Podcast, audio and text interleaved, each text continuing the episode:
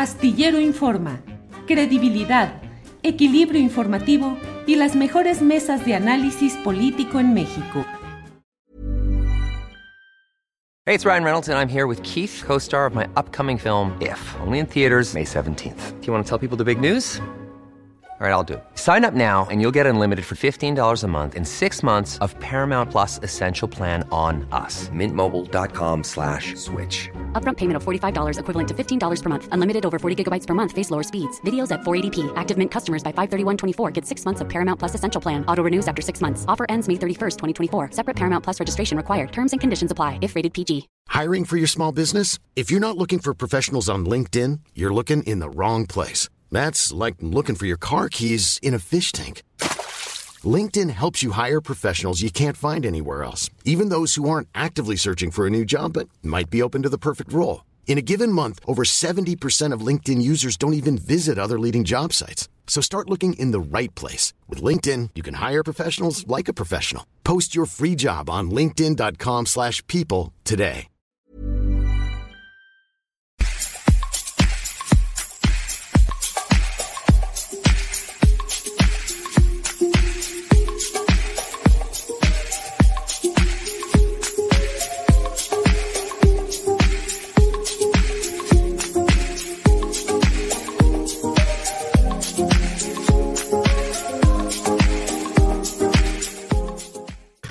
La una de la tarde, la una de la tarde en punto y ya estamos en Astillero Informa. Muchas gracias por acompañarnos en este miércoles 26 de enero de 2022.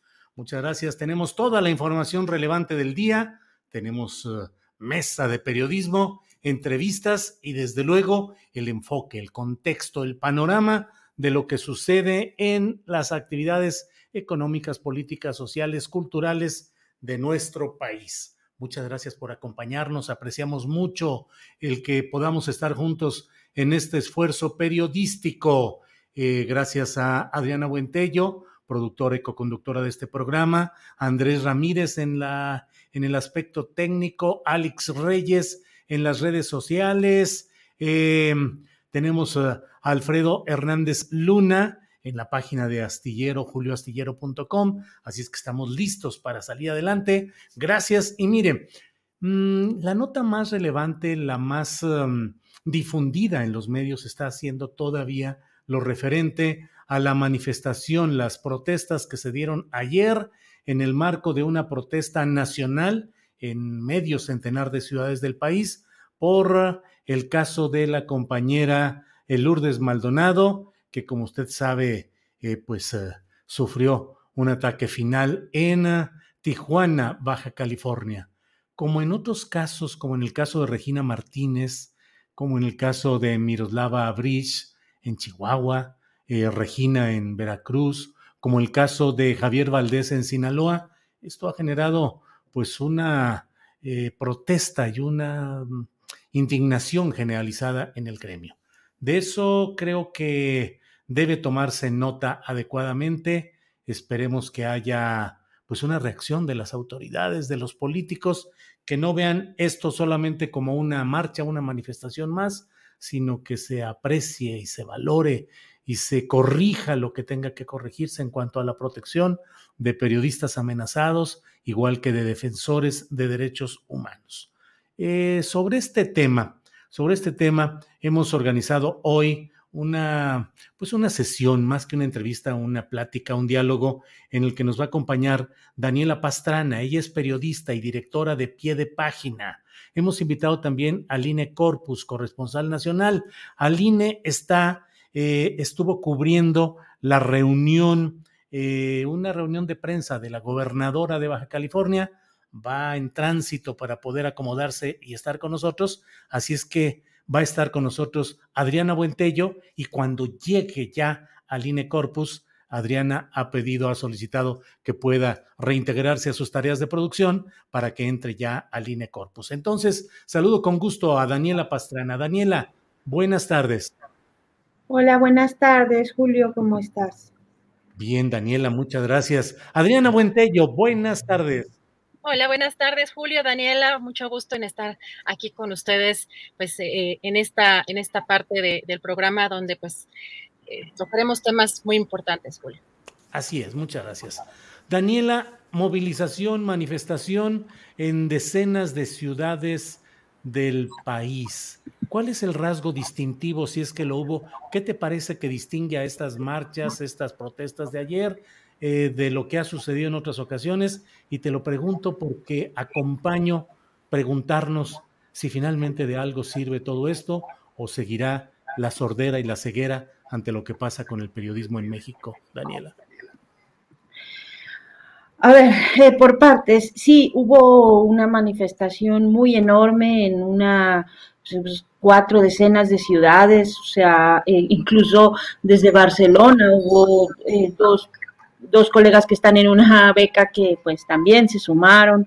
O sea, digamos que este sentimiento de indignación pues fue generalizado.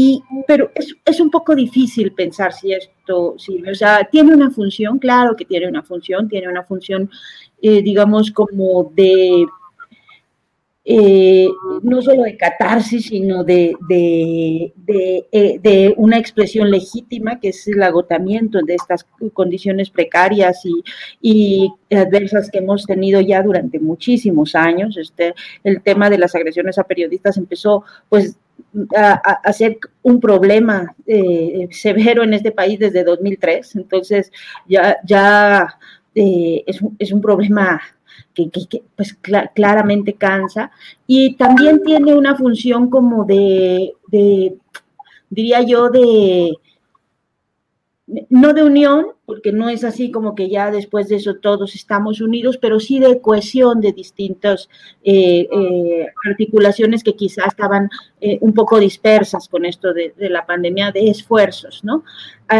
ahora, ¿Cuál es el efecto que sigue? Pues es que ese también depende mucho de nosotros y depende mucho de las autoridades. Y ahora voy a decir, porque hoy amanecimos con dos noticias.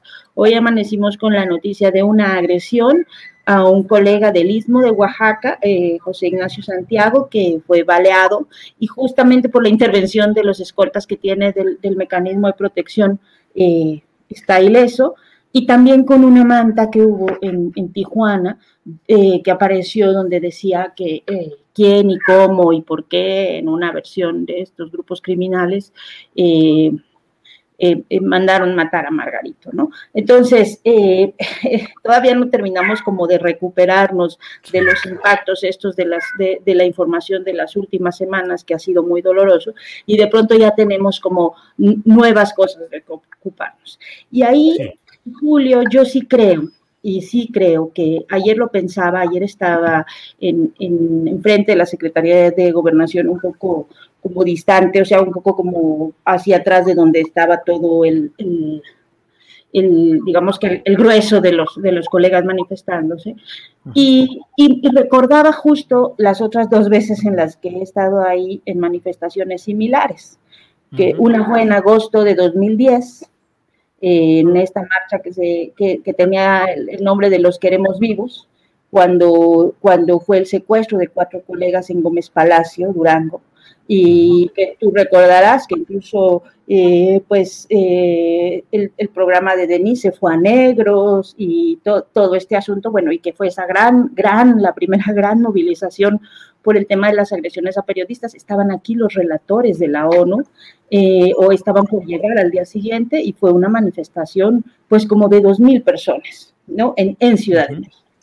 Después de eso, eh, hubo otras manifestaciones importantes eh, con los asesinatos de, de, Goyo, con los, sobre todo lo que pasaba en Veracruz, y, pero la otra como gran manifestación que, no fue tan grande como la primera, pero que también fue grande, fue cuando mataron a, Javier Valdés.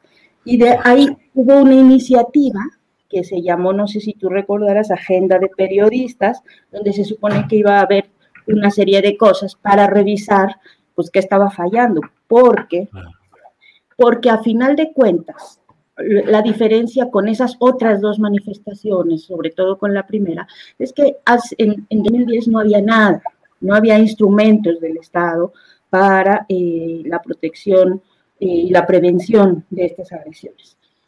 Pero a partir de eso se construyeron instrumentos. Primero fue la ley eh, y, la, la, que creó el mecanismo de protección federal y después leyes, acuerdos y mecanismos estatales.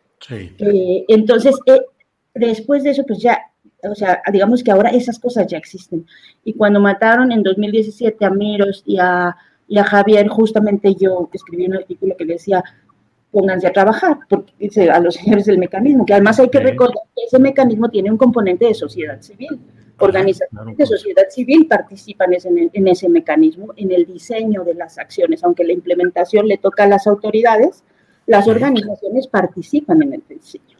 Entonces, el asunto ahí, y es ya con eso concluyo, eh, Julio, es eh, de pronto parece, y eso sí creo que tiene que ser una autocrítica para el gremio, que cuando eh, ocurren estos asesinatos que son pues muy mediáticos porque son de personas muy conocidas en el gremio, en, en, unos grupos, eh, nos acordamos, hacemos estas manifestaciones y después esos esfuerzos se dispersan y dejamos de darle seguimiento a qué pasa con esas acciones.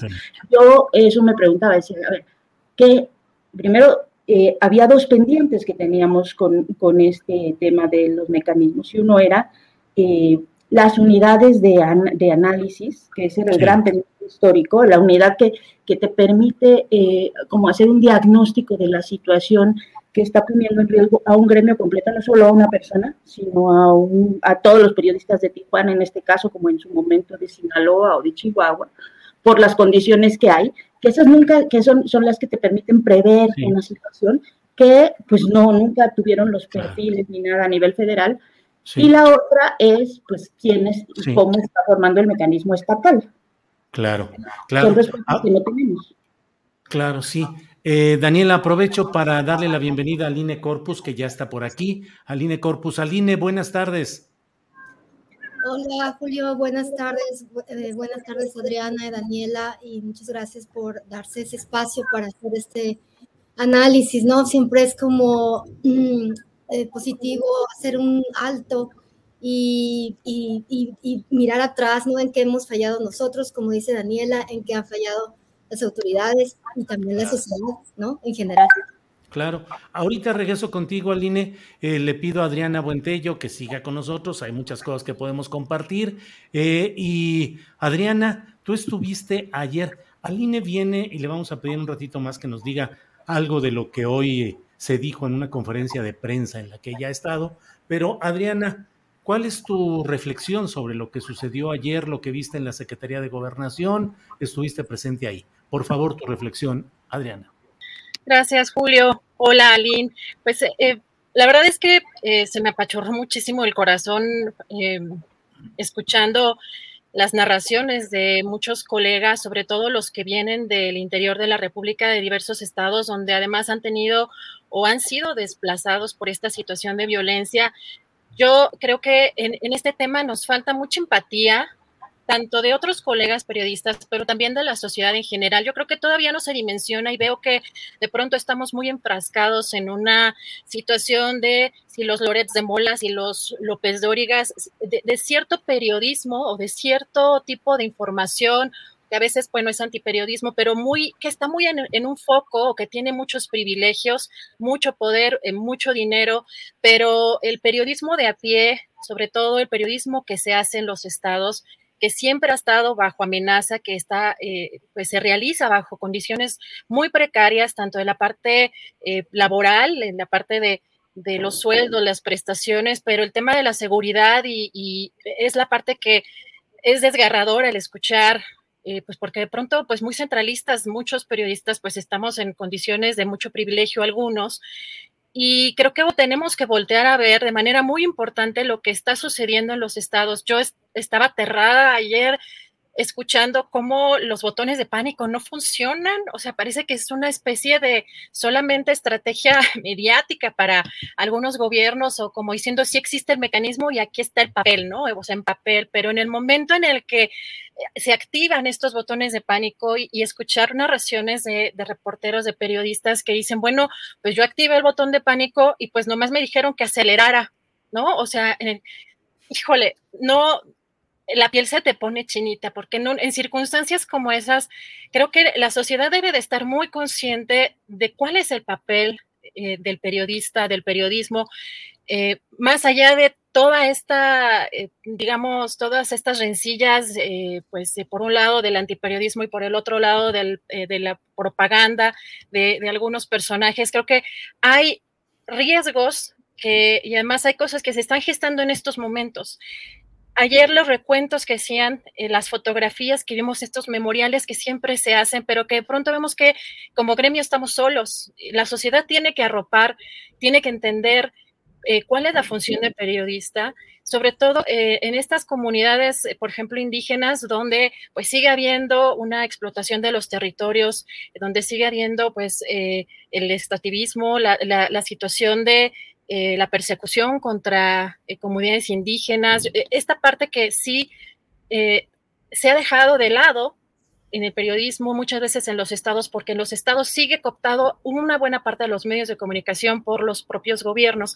Y los periodistas de a pie, los periodistas valientes y los periodistas que realmente siguen haciendo periodismo son los que están amenazados, son los que han estado perseguidos y, creo que eso es algo que la sociedad tiene que arropar, tiene que entender que, cuál es la función que tenemos, pero más eh, también como nosotros como periodistas de, pues, en, ciertas posiciones de, privilegio, en, ciertos, sobre todo ciudades en donde, pues, repito, todo está centralizado, pues quizá no le, no volteamos a ver a los colegas de, de los estados. A mí esa parte sí me pareció eh, muy desgarradora escuchar cada uno de estos testimonios en diferentes estados, en Tlaxcala, en Puebla, en Guerrero, eh, en Veracruz.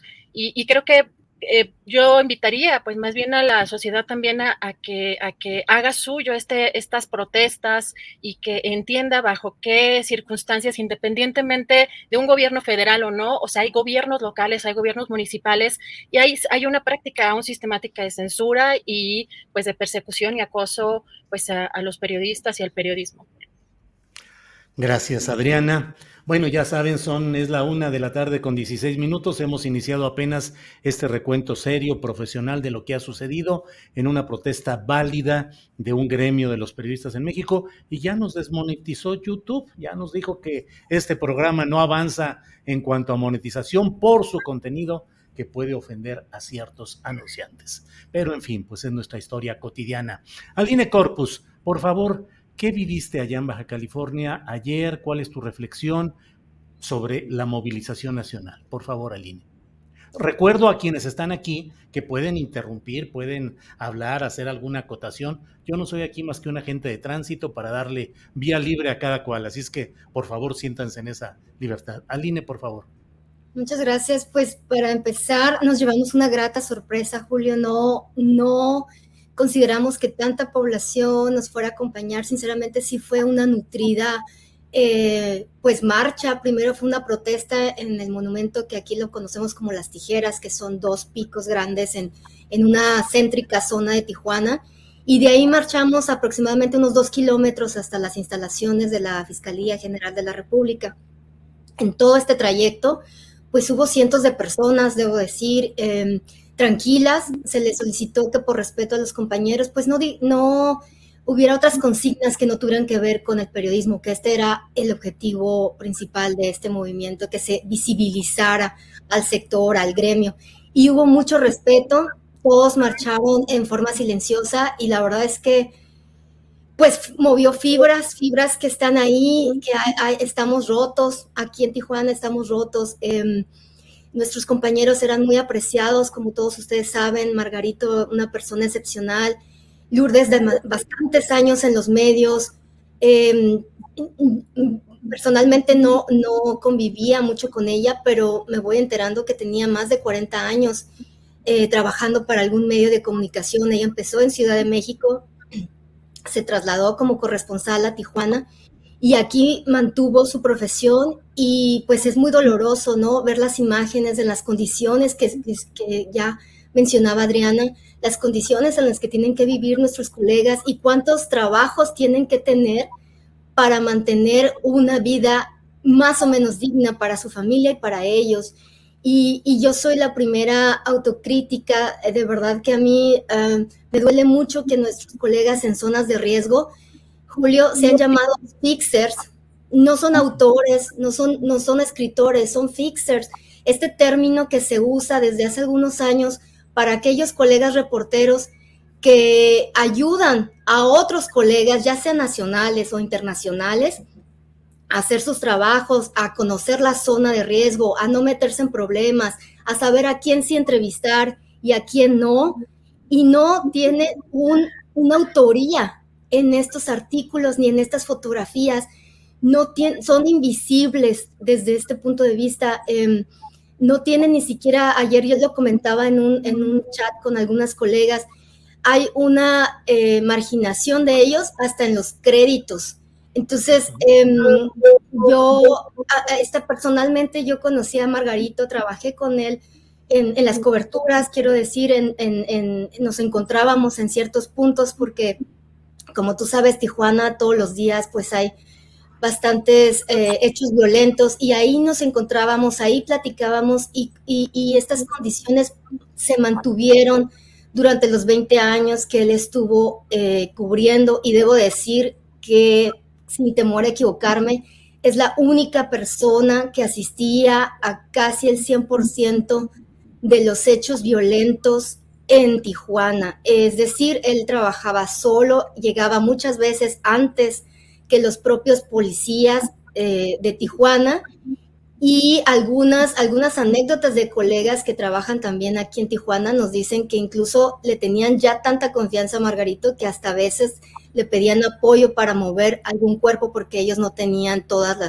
los elementos eh, necesarios para hacer el trabajo. Entonces lo que quiero decirle eh, es que a veces la sociedad tampoco se da cuenta de que con tanto esfuerzo y con tanta pasión hace una persona su trabajo muchas veces eh, está invisibilizada y además no se le, no se le nota, ¿no? No, no, no hay una conciencia social de lo, todo lo que se ocupa para que alguien pueda abrir el periódico y ver una fotografía ahí o ver un artículo que está fechado en Tijuana.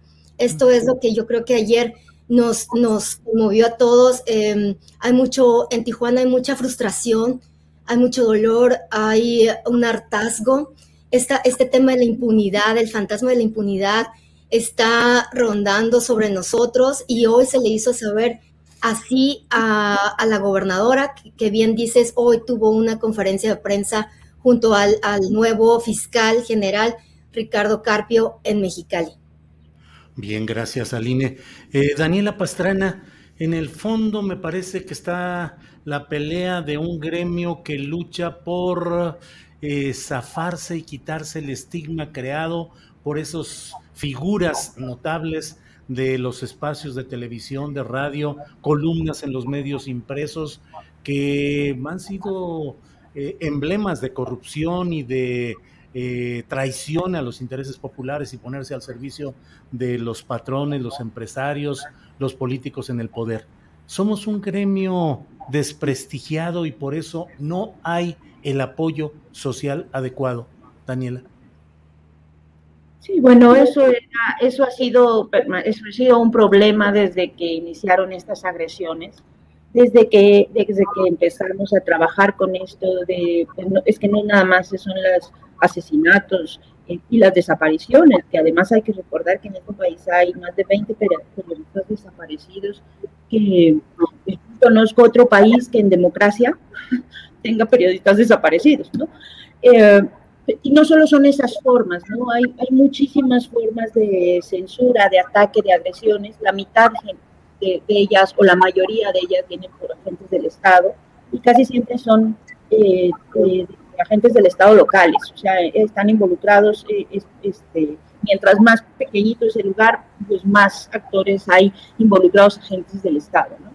y claro, lo que están diciendo ahorita, eh, eh, o sea, lo que, de lo que están hablando de las condiciones de trabajo, sobre todo eh, en las comunidades, en los municipios, es, es, uno de los problemas que hemos estado denunciando desde hace 20 pues, años, ¿no? Es una cosa que, que cargamos todos los periodistas que tratamos de hacer periodismo independiente o que tratamos de hacer un periodismo distinto, pues tenemos que cargar con estas prácticas que pues mantuvieron la hegemonía de grupos políticos y económicos durante tantos años en este país. Entonces pues, nos, sacan a nosotros ahora sí que culpas que, que son de otros y que generalmente eh, creo que se termina generalizando y se termina no, no viendo estas condiciones tan difíciles, por supuesto. Por supuesto que hay mucha eh, corrupción en el periodismo, mucha eh, oficialismo todavía, y además eso son cosas prácticas que en los estados pues, nunca se acabaron en algunos estados, pero eh, frente a eso hay una enorme cantidad de periodistas que pues, durante muchos años nos, nos hemos estado enterando de cosas supimos de Ayotzinapa por periodistas, supimos de, bueno, podría enlistar una serie de, de, cosas de las que nos hemos enterado justo por el trabajo de los colegas que están ahí en los lugares. Nosotros siempre tenemos la ventaja de que vamos y luego regresamos a nuestra casa acá en la Ciudad de México, que es como una burbuja, pero pues los que están ahí viviendo ahí siempre están como con este riesgo, ¿no? Y creo que digamos que de parte de la población, pues un entendimiento de lo que significa eh, trabajar en las condiciones que pues trabajan muchos de los colegas, que trabajamos muchos, nosotros que estamos en, en, este lado del periodismo independiente, eh, eh, digamos que no estamos en, en, esta, en estas estructuras de la industria mediática y, y lo que implica además que se silencien esas voces y que se silencien esas miradas. Bien, gracias Daniela. Adriana Buentello, Ayer la manifestación hubo expresiones de periodistas con mucha antigüedad y mucha experiencia, como Jorge Meléndez. Escuché su testimonio a través de transmisiones en Facebook y de jóvenes eh, periodistas eh, que expresaban esa desazón, esa, eh, el abandono institucional. Em, ¿Qué fue lo que más planteaban ahí? Hubo quienes plantearon hacer un paro, aunque fuera simbólico, de cinco minutos, diez minutos en todas las redacciones del país. Es decir, la efervescencia de la protesta y luego pareciera que vuelve todo a la normalidad y que probablemente no suceda mayor cosa, Adriana. Aquí creo que el principal factor es eh, lo que ya comentaban Daniela y la impunidad la impunidad es lo que ha permitido que esto siga sucediendo, pero además arrecie.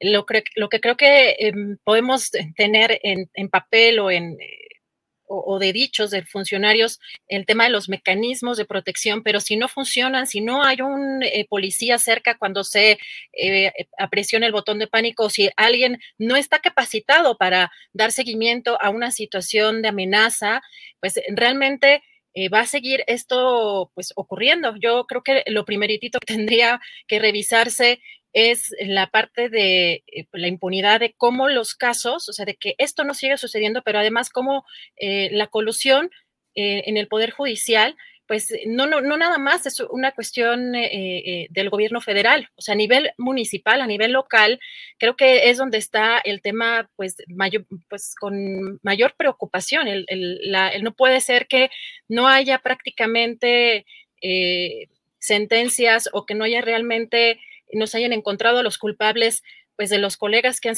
han sido asesinados en los últimos años, que sigamos colocando estas veladoras, estos memoriales y que siga sigan esta situación en la impunidad. Creo que eso es lo que está incluso alimentando que siga sucediendo, es un aliciente para que esto siga sucediendo, pero sobre todo en lugares en donde no hay tanta visibilidad como eh, pues en los medios hegemónicos, o sea, en, los periodistas justamente como, eh, como Daniela, que menciona que la parte del periodismo independiente, pues es una situación muchas veces precaria y que no tienen o no se tienen las condiciones necesarias ni siquiera para subsistir.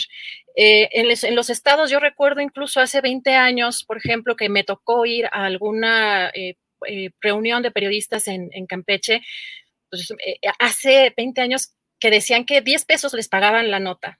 En esa época, pues, ¿cuántas notas tiene que cubrir un periodista para poder sobrevivir? Si no es que tiene que juntar muchos trabajos y por eso muchos periodistas también, incluso, pues, eh, tenían otro tipo de trabajos. Hemos eh, tenido el caso de, de, colegas que han estado, por ejemplo, o eran taxistas y que cuando llega una agresión, o cuando son asesinados, es más fácil para las autoridades vincular estos asesinatos con eh, sus actividades, digamos, eh, alternas, ¿no? Que, que pues eh, lo hacen para subsistir. Entonces, yo creo que es una cuestión de la impunidad. El tema de los mecanismos a mí me parece también muy preocupante. Eh, hace algunas conferencias mañaneras, bueno, hace, me parece, no sé si un año o dos años se mencionó en las conferencias mañaneras el tema de si todavía había gente vinculada a, Genaro García Luna en, las licitaciones o en este tipo de, de, mecanismos de protección, si había gente que estaba relacionada con, con estos temas. Y lo único que se sacó fue un comunicado desmintiendo o eh, que hubiera tal, pero muchos periodistas siguen no confiando precisamente porque, pues, eh, eh, cómo uno va a acogerse a un mecanismo en el que no hubo una certeza, un comunicado, hay que recordar que es la postura del gobierno, pero no es que realmente sea un desmentido. Yo creo que el, la parte del mecanismo tiene que quedar muy claro de cómo, quién lo está llevando a cabo, cuáles son, en, la, o sea, en materia de transparencia, quiénes son las empresas que están relacionadas o vinculadas con estos mecanismos de protección, quiénes incluso son los que estarían dando protección a los, a los periodistas.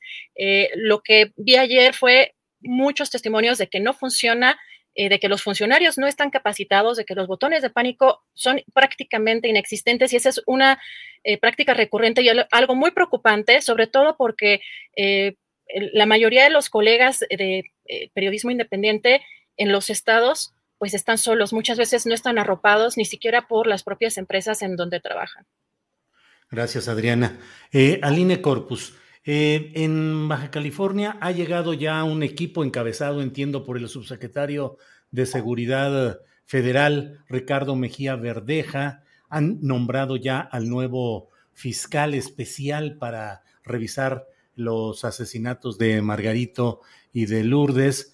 Eh, eh, leo una nota de El Sol, del Sol de um, Tijuana, eh, firmada por Isabel Mercado, y ante una pregunta que le hicieron, si había, pues, este, en las líneas de investigación el tema del exgobernador Jaime Bonilla Valdés y el asunto laboral sabido, dijo el fiscal, no hay un dato científico que vincule una conexión con esa demanda o con la cuestión laboral. efectivamente, el presidente de la República hoy no descartó la posibilidad de mantener la invitación a que Bonilla se incorpore a su gobierno. No es, eh, no es directa la acusación contra Bonilla en cuanto al hecho penal, el hecho delictivo del que estamos hablando, pero sí del maltrato laboral de la empresa televisiva, del largo litigio, y eso es un ejemplo de lo que sucede en muchas empresas. ¿Cómo ves todo este conjunto de elementos, Aline? Fíjate que es curioso que, esto último que mencionas, esta, esta cuestión paradójica en el sentido de que desde el mismo gobierno venía este mecanismo recordemos que Jaime, el ex gobernador Jaime Bonilla estuvo dos años en Baja California al frente y él fue el que activó el mecanismo de protección. Muchas veces se le cuestionó cómo es posible que desde, la esfera del poder se, eh, pues se denigrara esta profesión, se atacara a ciertos periodistas y mantuvieran a su vez el control o la eh, posibilidad de estar manejando el mecanismo de protección. Esta misma situación se lo recordó hoy a, la gobernadora y, el colega Jorge Eras de Lindero Norte, un, medio local, le cuestionó que, eh, que, si no iban a considerar que había fallado el mecanismo y que además si había, eh, digamos, perpetuado esta situación del ataque desde el propio gobierno de Baja California. Y con esta respuesta, debo decirte, no muchos periodistas estuvieron eh, de acuerdo en que a tres días se descarte la posibilidad casi casi en Baja California. Esta respuesta que tú lees la dijo en varias ocasiones y reiteró que no es su principal línea de, investigación, que sí lo puede más, mm, mm, digamos, con el tiempo puede profundizar más, pero que por ahora no es su principal línea de investigación. Entonces, em, yo creo, si ustedes tienen oportunidad de ver la conferencia, hay una insistencia de los colegas de, de, por lo menos mandar citar al, al, político que, se les, que, que Lourdes mencionó en, una situación pública desde el 2019 y que y, enfatizó o la enlazó en que ella temía por su vida a raíz de esta situación. Eh, yo creo que mm, en Baja California tenemos un, no sé si tuviste oportunidad de checarlo en la nota o alguien ya lo manejó, pero hay 11 periodistas que están solicitando protección del mecanismo al gobierno de Baja California. Esto lo reveló hoy el secretario eh, general de gobierno, Catalino Zavala, y mencionó que, está precisamente en esa situación de, revisión de los protocolos a través de un asesoramiento del gobierno del Estado, pero en asesoría con medios, con organizaciones internacionales. Entonces, em, según el gobierno del Estado, hay como un interés de mejorar el mecanismo, pero pues como ya nos dice Daniela, nos han dicho muchas cosas y la verdad es que em, no sabemos a ciencia cierta si esto vaya a ser correcto, ¿verdad? Gracias, Aline. Daniela, eh, gobierno, digamos, progresista o de centro izquierda, el de Andrés Manuel López Obrador, eh, Alejandro Encinas, un hombre de izquierda, de un historial reconocido como subsecretario eh, que atiende los uh, casos de derechos humanos, de violaciones de, garantías. Eh, Baja California llega Morena de la mano de Bonilla y se mantiene en el poder con la actual gobernadora. Gobierna Morena el municipio, el estado y lo federal. ¿Realmente hay interés político, crees tú, y acciones efectivas para proteger a los periodistas o no estamos en la agenda real del poder político actual? No estamos en la agenda real del, poder político actual, pero eso pues ha sido ya, o sea, eso es una cosa que ha sido constante. Apenas la semana pasada eh, hubo, una, hubo unas reuniones para discutir esto de la, de la ley o, las propuestas de modificar o de revisar el mecanismo. Y justo una colega que estuvo ahí, eh, que estuvo en esta reunión, me decía, es que parece que volvimos a, a tener que explicar por qué es necesario un mecanismo de protección. Ahora, yo quiero volver al, al punto inicial de, de esta, de, de, esta conversación, eh, porque justo creo que ahí es donde el, eh, digamos que el gremio o, la parte de los periodistas que hemos sido afectados por, estas cosas tan tristes y tan dolorosas para muchos de nosotros es eh, que dejamos de darle seguimiento a eso. O sea, no, no tenemos esa claridad de que, cómo están funcionando los mecanismos estatales y no solo los mecanismos, sino las fiscalías. Porque aquí el tema es que cada asesinato no resuelto, eh, pues abre la puerta al siguiente. ¿no? Eso es siempre. Y el nivel de impunidad en, el, en los asesinatos a periodistas en México es altísimo, es arriba del 99%. Y eh, pues tienen un, trabajo fundamental. A mí esto de que me digan que, que, no, que, que, al tercer día eh, descarten la línea de investigación del exgobernador, pues me parece lo mismo que cuando aquí al día siguiente se descartó esa línea en, el asesinato en Narvarte y, y que, y, muchos en, Veracruz, ya ni se diga, ¿no? En el de Regina, o sea, este, este descarte de entrada, pues no, es un actor político importante y ella, ella lo denunció. ¿No? Ella dijo que, le, que temía por su vida y que, eh, y que era un personaje poderoso, político, y que le daba miedo. Claro, eso fue hace tres años, hubo una demanda laboral, hay un problema estructural en los estados que es muchos políticos tienen, son dueños de medios y eso, eh, y eso es un problema en, muchos lugares eh, porque, pues porque claramente hay luego conflictos de interés graves, ¿no? entonces, tiene que ser una línea de investigación abierta y ese va a ser un reto para la Fiscalía, por supuesto, porque tiene que ser forzosamente y no se puede descartar al tercer día.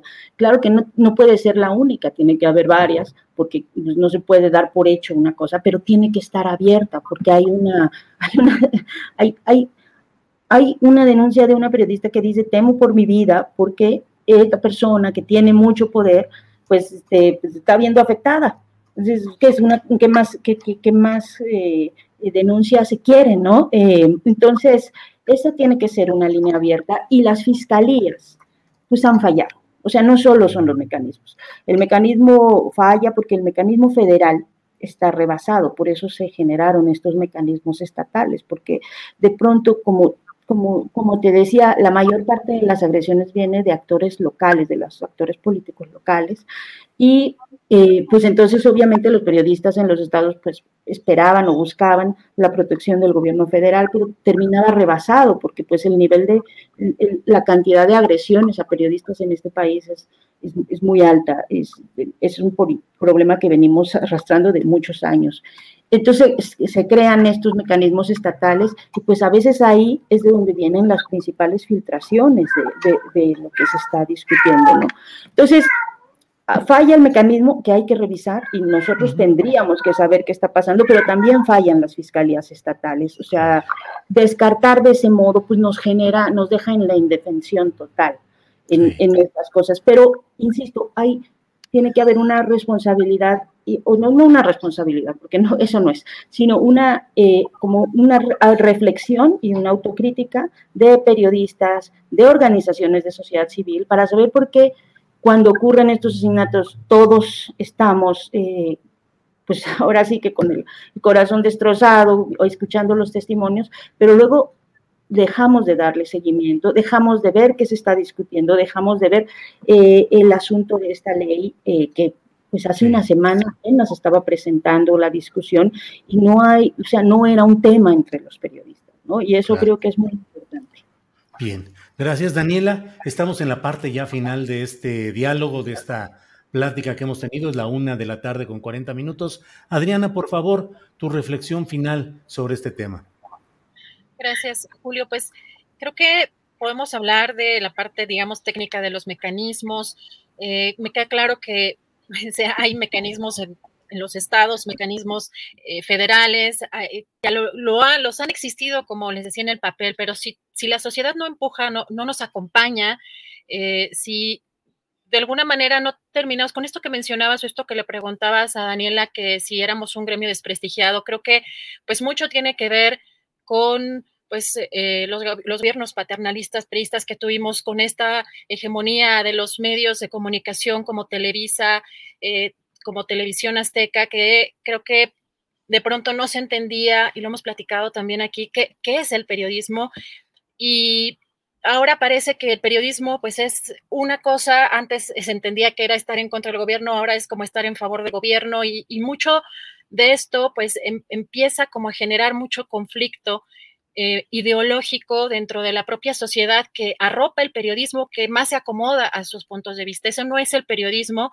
Yo creo que tenemos también como, como eh, periodistas de, eh, pues, informar de manera pues más puntual cuál es nuestra labor, qué es lo que, cuál es el beneficio de estar informados con periodistas, con periodistas independientes, más allá de las propias empresas de medios de comunicación, porque esto es algo que tiene que empujar a toda la sociedad, porque eh, yo pronto veo que las manifestaciones a las que hemos llegado a ir de los colegas, que aquí, por ejemplo, en la Ciudad de México, en el Ángel, son, son pocos los... Eh, eh, pues pocas las personas, los periodistas sí, pero la, la sociedad siento que no, no nos ha acompañado en algunos de estos procesos y ayer me sorprendió porque ayer sí vi mucha más participación, además de colegas, pero sí eh, me encontré con, eh, pues, eh, con personas pues de parte de la sociedad que pues sí están preocupadas, pero creo que eso lo tenemos que empujar como en conjunto. Tiene razón y coincido con Daniela que esto es algo que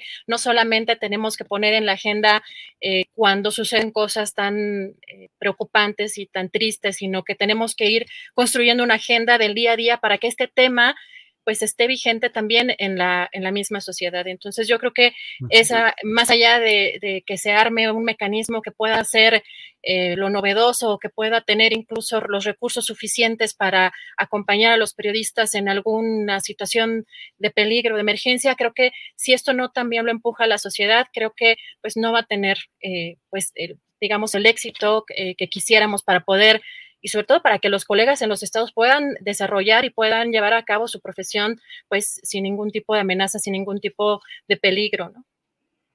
Gracias, Adriana. Aline Corpus, Aline, por favor, tu reflexión final eh, sobre este tema. Aline, por favor. Pues yo, para empezar, debo de agradecer que cada vez, si ustedes se dan cuenta, desde Ciudad de México toman más en cuenta a los estados, porque muchas veces se toman decisiones nacionales solamente desde Ciudad de México y nos, nos a veces en la frontera norte o sur nos sentimos como en otra dimensión. Em, la verdad es que acá las condiciones de seguridad son más, digamos, las ciudades son más pequeñas y, el, el, gremio es más visible. Entonces, eh, hoy como tú mencionabas, por ejemplo, hay una, se colocó una narcomanta, ¿no? En relación al periodismo. Entonces, esta, estas, estos pequeños, em, digamos, eh, brotes de, la relación en el sentido de, qué tan vulnerables estamos, se hacen más palpables cada, día. Entonces, yo creo que sí, eh, los colegas y, las colegas de los estados deben de estar más presentes en, en estas movilizaciones, en estos, en estos toma de decisiones, acuerdos. Y, creo que, bueno, por lo menos nos estamos dando cuenta, se está haciendo y yo quiero ser propositiva en el sentido de que todos tenemos que cambiar, no puede seguir siendo lo mismo, ni empresas, ni, ni gremio, ni, ni, autoridades. Yo creo que sí es, es un... Es, hay que aprovechar esta, esta situación en el sentido de, de mejorarnos todos y, bueno, pues nada más este, enviarles un saludo desde Tijuana. Muchas gracias, Aline Corpus. Gracias, Daniela Pastrana, por esta oportunidad de asomarnos a lo que ha sucedido en la manifestación de ayer y nuestra realidad como periodistas. Muchas gracias, Daniela. Un abrazo a todos y un abrazo muy fuerte, Aline, este, a todos allá, a todos allá, de verdad, con todo, con todo cariño. Gracias, gracias Daniela. Adriana Buentello, gracias por este segmento. Gracias. Gracias, gracias Aline, gracias Daniela, un fuerte abrazo. Aline, muchas gracias y me uno al abrazo y a la solidaridad con los compañeros de Tijuana y de Baja California. Gracias. Gracias. Perfecto. Bueno, pues hasta luego. Gracias. Gracias eh, por esta oportunidad de tener tres voces periodísticas sobre la manifestación de ayer y lo que lo que subsiste, que es eh, finalmente, pues pareciera que se le da la vuelta a la página y lo que sigue no deja de ser una ironía de estos nuevos tiempos, como le decía, que empezando el programa y ya estaba desmonetizado. No deja de ser una forma de censura el que no se pueda hablar de estos temas, pues eh, con la claridad, sin exageraciones, sin recurrencia ni a palabras malsonantes, ni a recursos grotescos, nada, simplemente dar opinión, hablar desde periodistas relevantes y reconocidas de lo que pasa en el gremio periodístico. En fin, pues estamos siempre, eh, ya, ya se nos está haciendo eh, con mucha frecuencia este tema de la desmonetización. Aquí está la clave de la cuenta BBVA, en la cual con esos datos usted puede ir a su sucursal bancaria y si lo desea, a, hacer una aportación económica para este equipo. Bueno, pues, em, perdón, sí, ya estamos listos, ya estamos listos con la siguiente eh, entrevista de este día. Mire usted, en, ah, vamos a hablar sobre el tema, un tema de Chihuahua, de eh, inversionistas afectados. Ya nos hablará, está con nosotros la diputada local de Morena, María Antonieta Reyes Pérez. María Antonieta, buenas tardes. Ya debe estar por ahí, está con nosotros. Uno, dos, tres, probando. Está congelada su imagen o su sonido.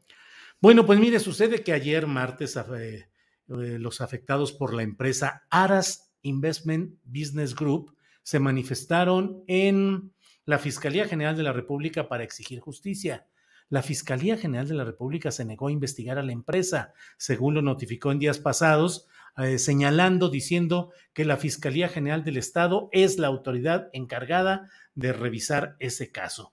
Es un largo litigio que se tiene por parte de inversionistas que depositaron pues sus ahorros, inversionistas en pequeño, sus ahorros de, de la pensión, de la jubilación, lo que tenían disponible y lo metieron a una empresa que manejaba obviamente eh, eh, el gancho o el, anzuelo de buenas, eh, buena redituabilidad económica y finalmente no se, pues ha habido todo un proceso en el cual han quedado en el abandono, desatendidos los intereses de ellos. Bueno, pues veremos si podemos enlazar. Perdón.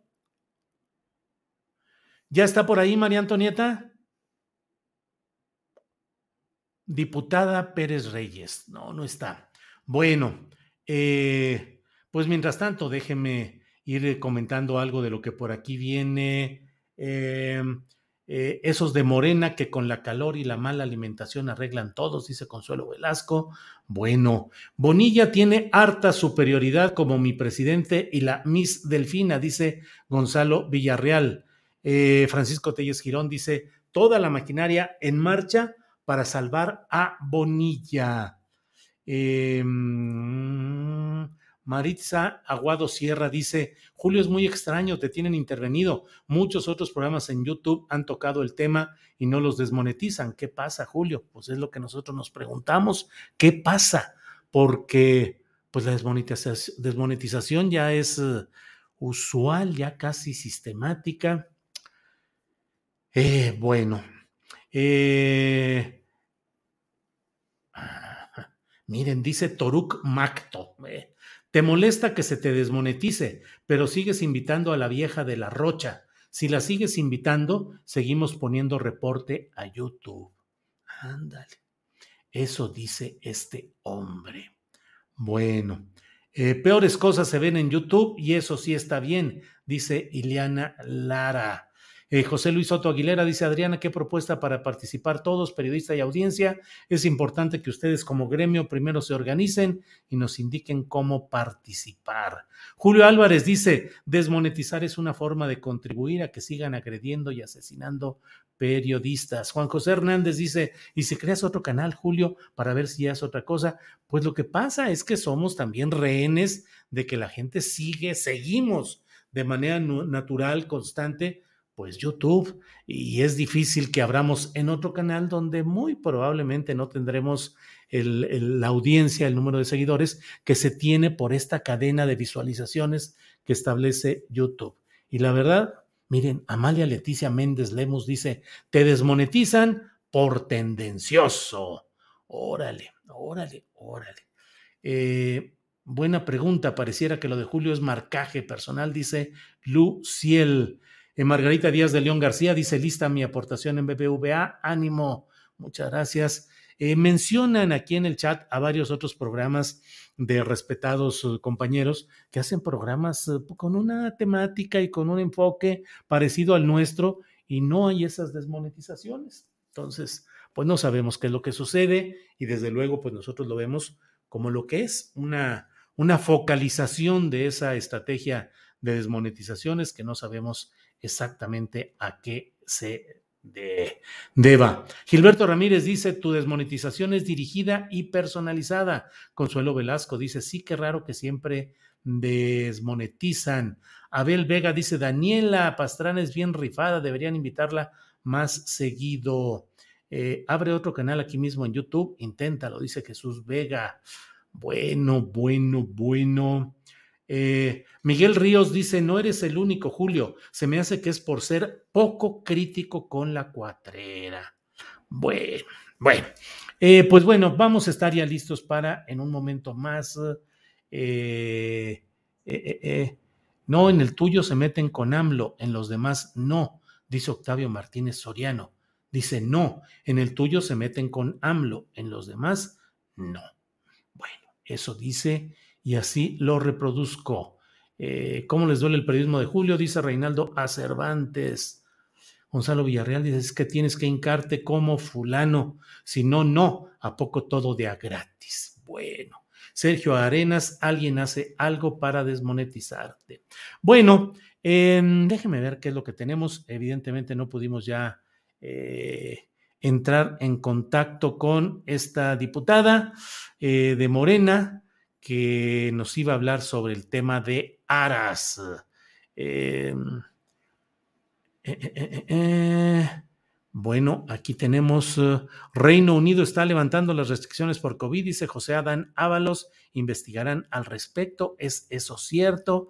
Pregunta. Y bueno, estaremos atentos a lo que sucede en este tema, que hoy así titulamos nuestro programa diciendo, bueno, ya estarán preparando los platillos del pato pequinés, del pato Pekín en el Hunan, si es que hoy el juez que lleva la causa de Odebrecht revisa y decide que eh, Emilio Lozoya Austin puede seguir su proceso en reclusión domiciliaria como estaba anteriormente o, em, o qué es lo que sucede porque está ese, ese, ese tema. Entonces, pues vamos a seguir adelante esperando ver qué es lo que sucede con el pato pequinés, con los soya, que usted sabe todo lo que ha pasado y todo lo que ha vivido eh, eh, disfrutando de una libertad muy especial a contrapelo de lo que sucede con el resto de los mexicanos que están sujetos a esos procesos judiciales.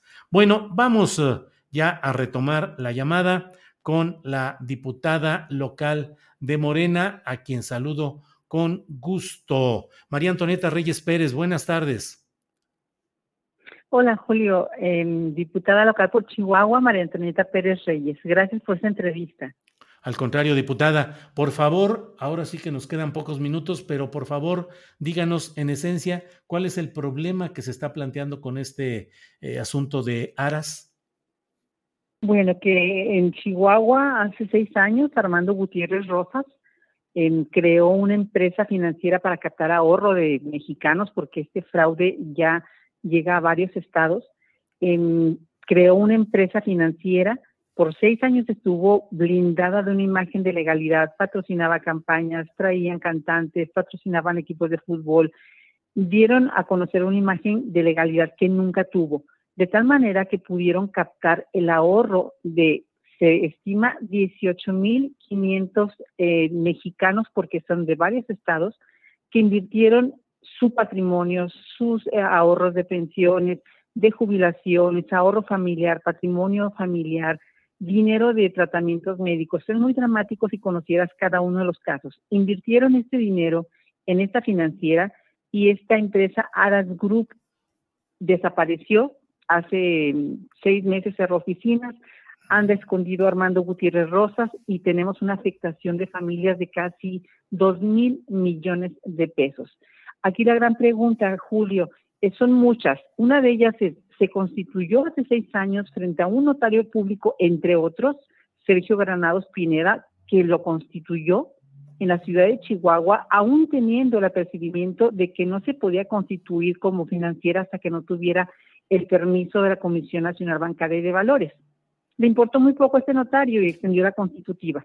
Pues eso le dio certeza a los este, inversionistas, mandaron dinero a Aras y bueno, hoy tienen un quebranto patrimonial enorme.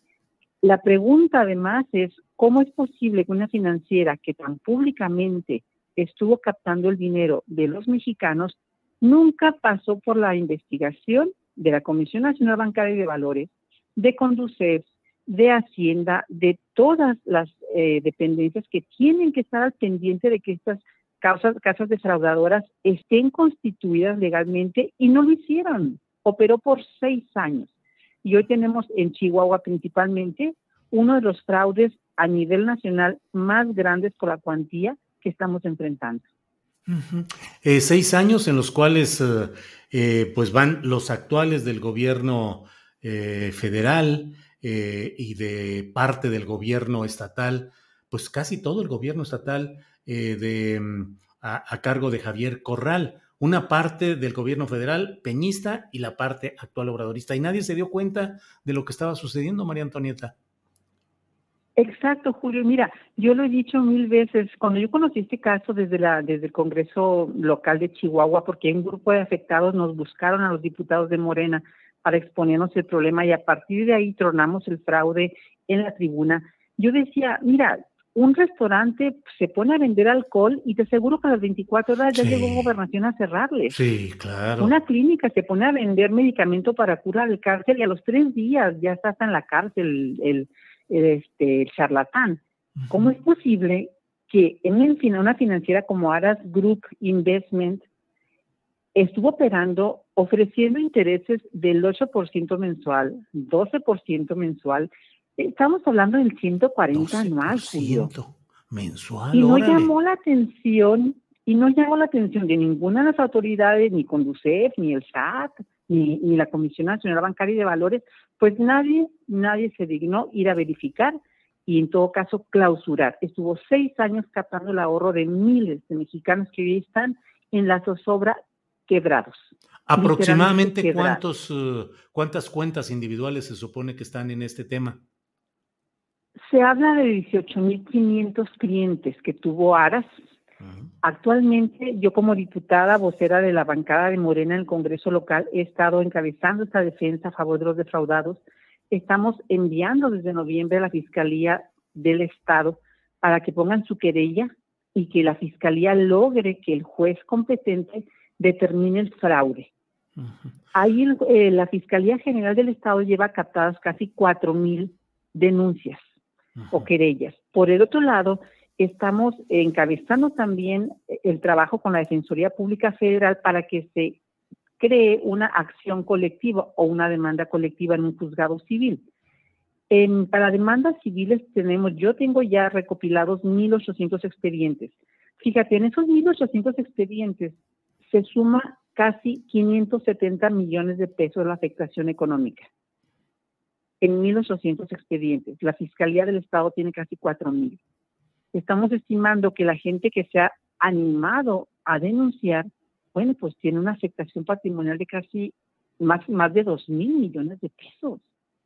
Es un mundo de dinero y más si lo consideras como el patrimonio legítimo de miles de familias, porque además, a partir de que denunciamos el fraude en la tribuna en el Congreso local de Chihuahua, bueno, pues empezaron las llamadas de Chiapas, de Michoacán, de Monterrey, de como 10 estados de la República pidiendo asesoría porque fueron defraudados. Estos defraudadores, Armando Gutiérrez Rosas y sus cómplices, abrieron oficinas en varios estados y bueno, sus manos defraudadoras llegaron hasta, hasta allá.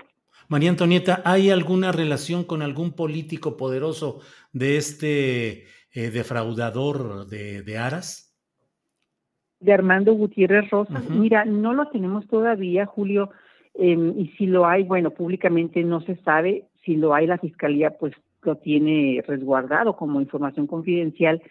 Comentan que la esposa del señor Armando Gutiérrez Rosas aparentemente es funcionaria o fue funcionaria del SAT, de Hacienda en el Estado. Entonces puede por ahí venir algo de, de verdad, porque ¿cómo te explicas que una financiera que, mira, se anunciaba en las revistas de, los, las líneas aéreas, en panorámicos, financiaba eh, cualquier evento deportivo, tú decías, bueno, pues mira, es una empresa sólida, ¿tú crees que si estuviera ilegal estaría funcionando? Pues, ¿qué crees? México, y estaba funcionando.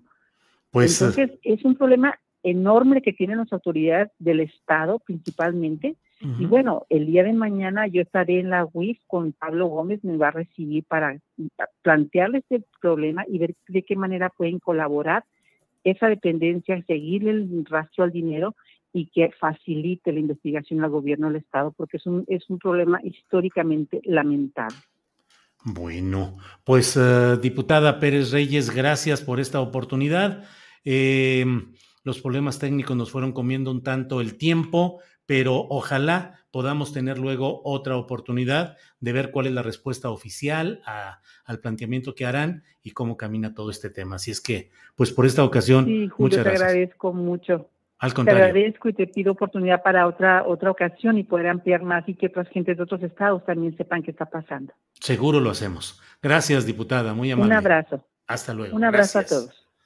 Pues eso pasa no solo en Chihuahua, sino en varios estados. 18.500 afectados que depositaron sus ahorros en esta casa Aras de inversiones que nadie vigiló y que ya hace seis meses levantó el vuelo, dijo adiosito y ahí háganle como quieran. Vamos a darle seguimiento a este tema en alguna otra ocasión, en esta semana o la próxima. Vamos a darle continuidad al caso Aras. Pero bueno, por lo pronto, eh, mire usted, no por lo pronto, por lo mucho, por lo mucho. Son las dos de la tarde con tres minutos y ya estamos en la mesa del más allá. Puede usted ver ahí a don Arturo Cano, que está ya puesto para saludar en esta ocasión. Arturo, buenas tardes.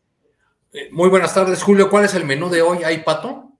Hoy tenemos pato, pato a la pequinés, se lo, se lo eh, recomendamos mucho. Eh, permite que usted esté en libertad, pero se sienta como, está bajo arresto domiciliario, pero se sienta como en libertad. Es como un paraíso oriental. Se lo recomiendo, don Arturo.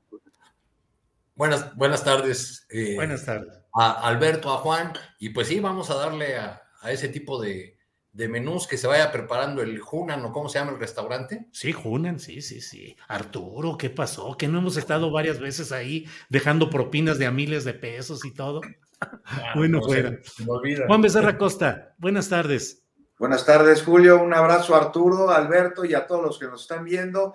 Y el menú va a estar constituido por dos platillos principales. El primero es dumpling y los tacos de lengua van a sustituir a los tacos de pato que ya están muy gastados. La vez pasada se, se fue el menú, ahora van a ser de lengua.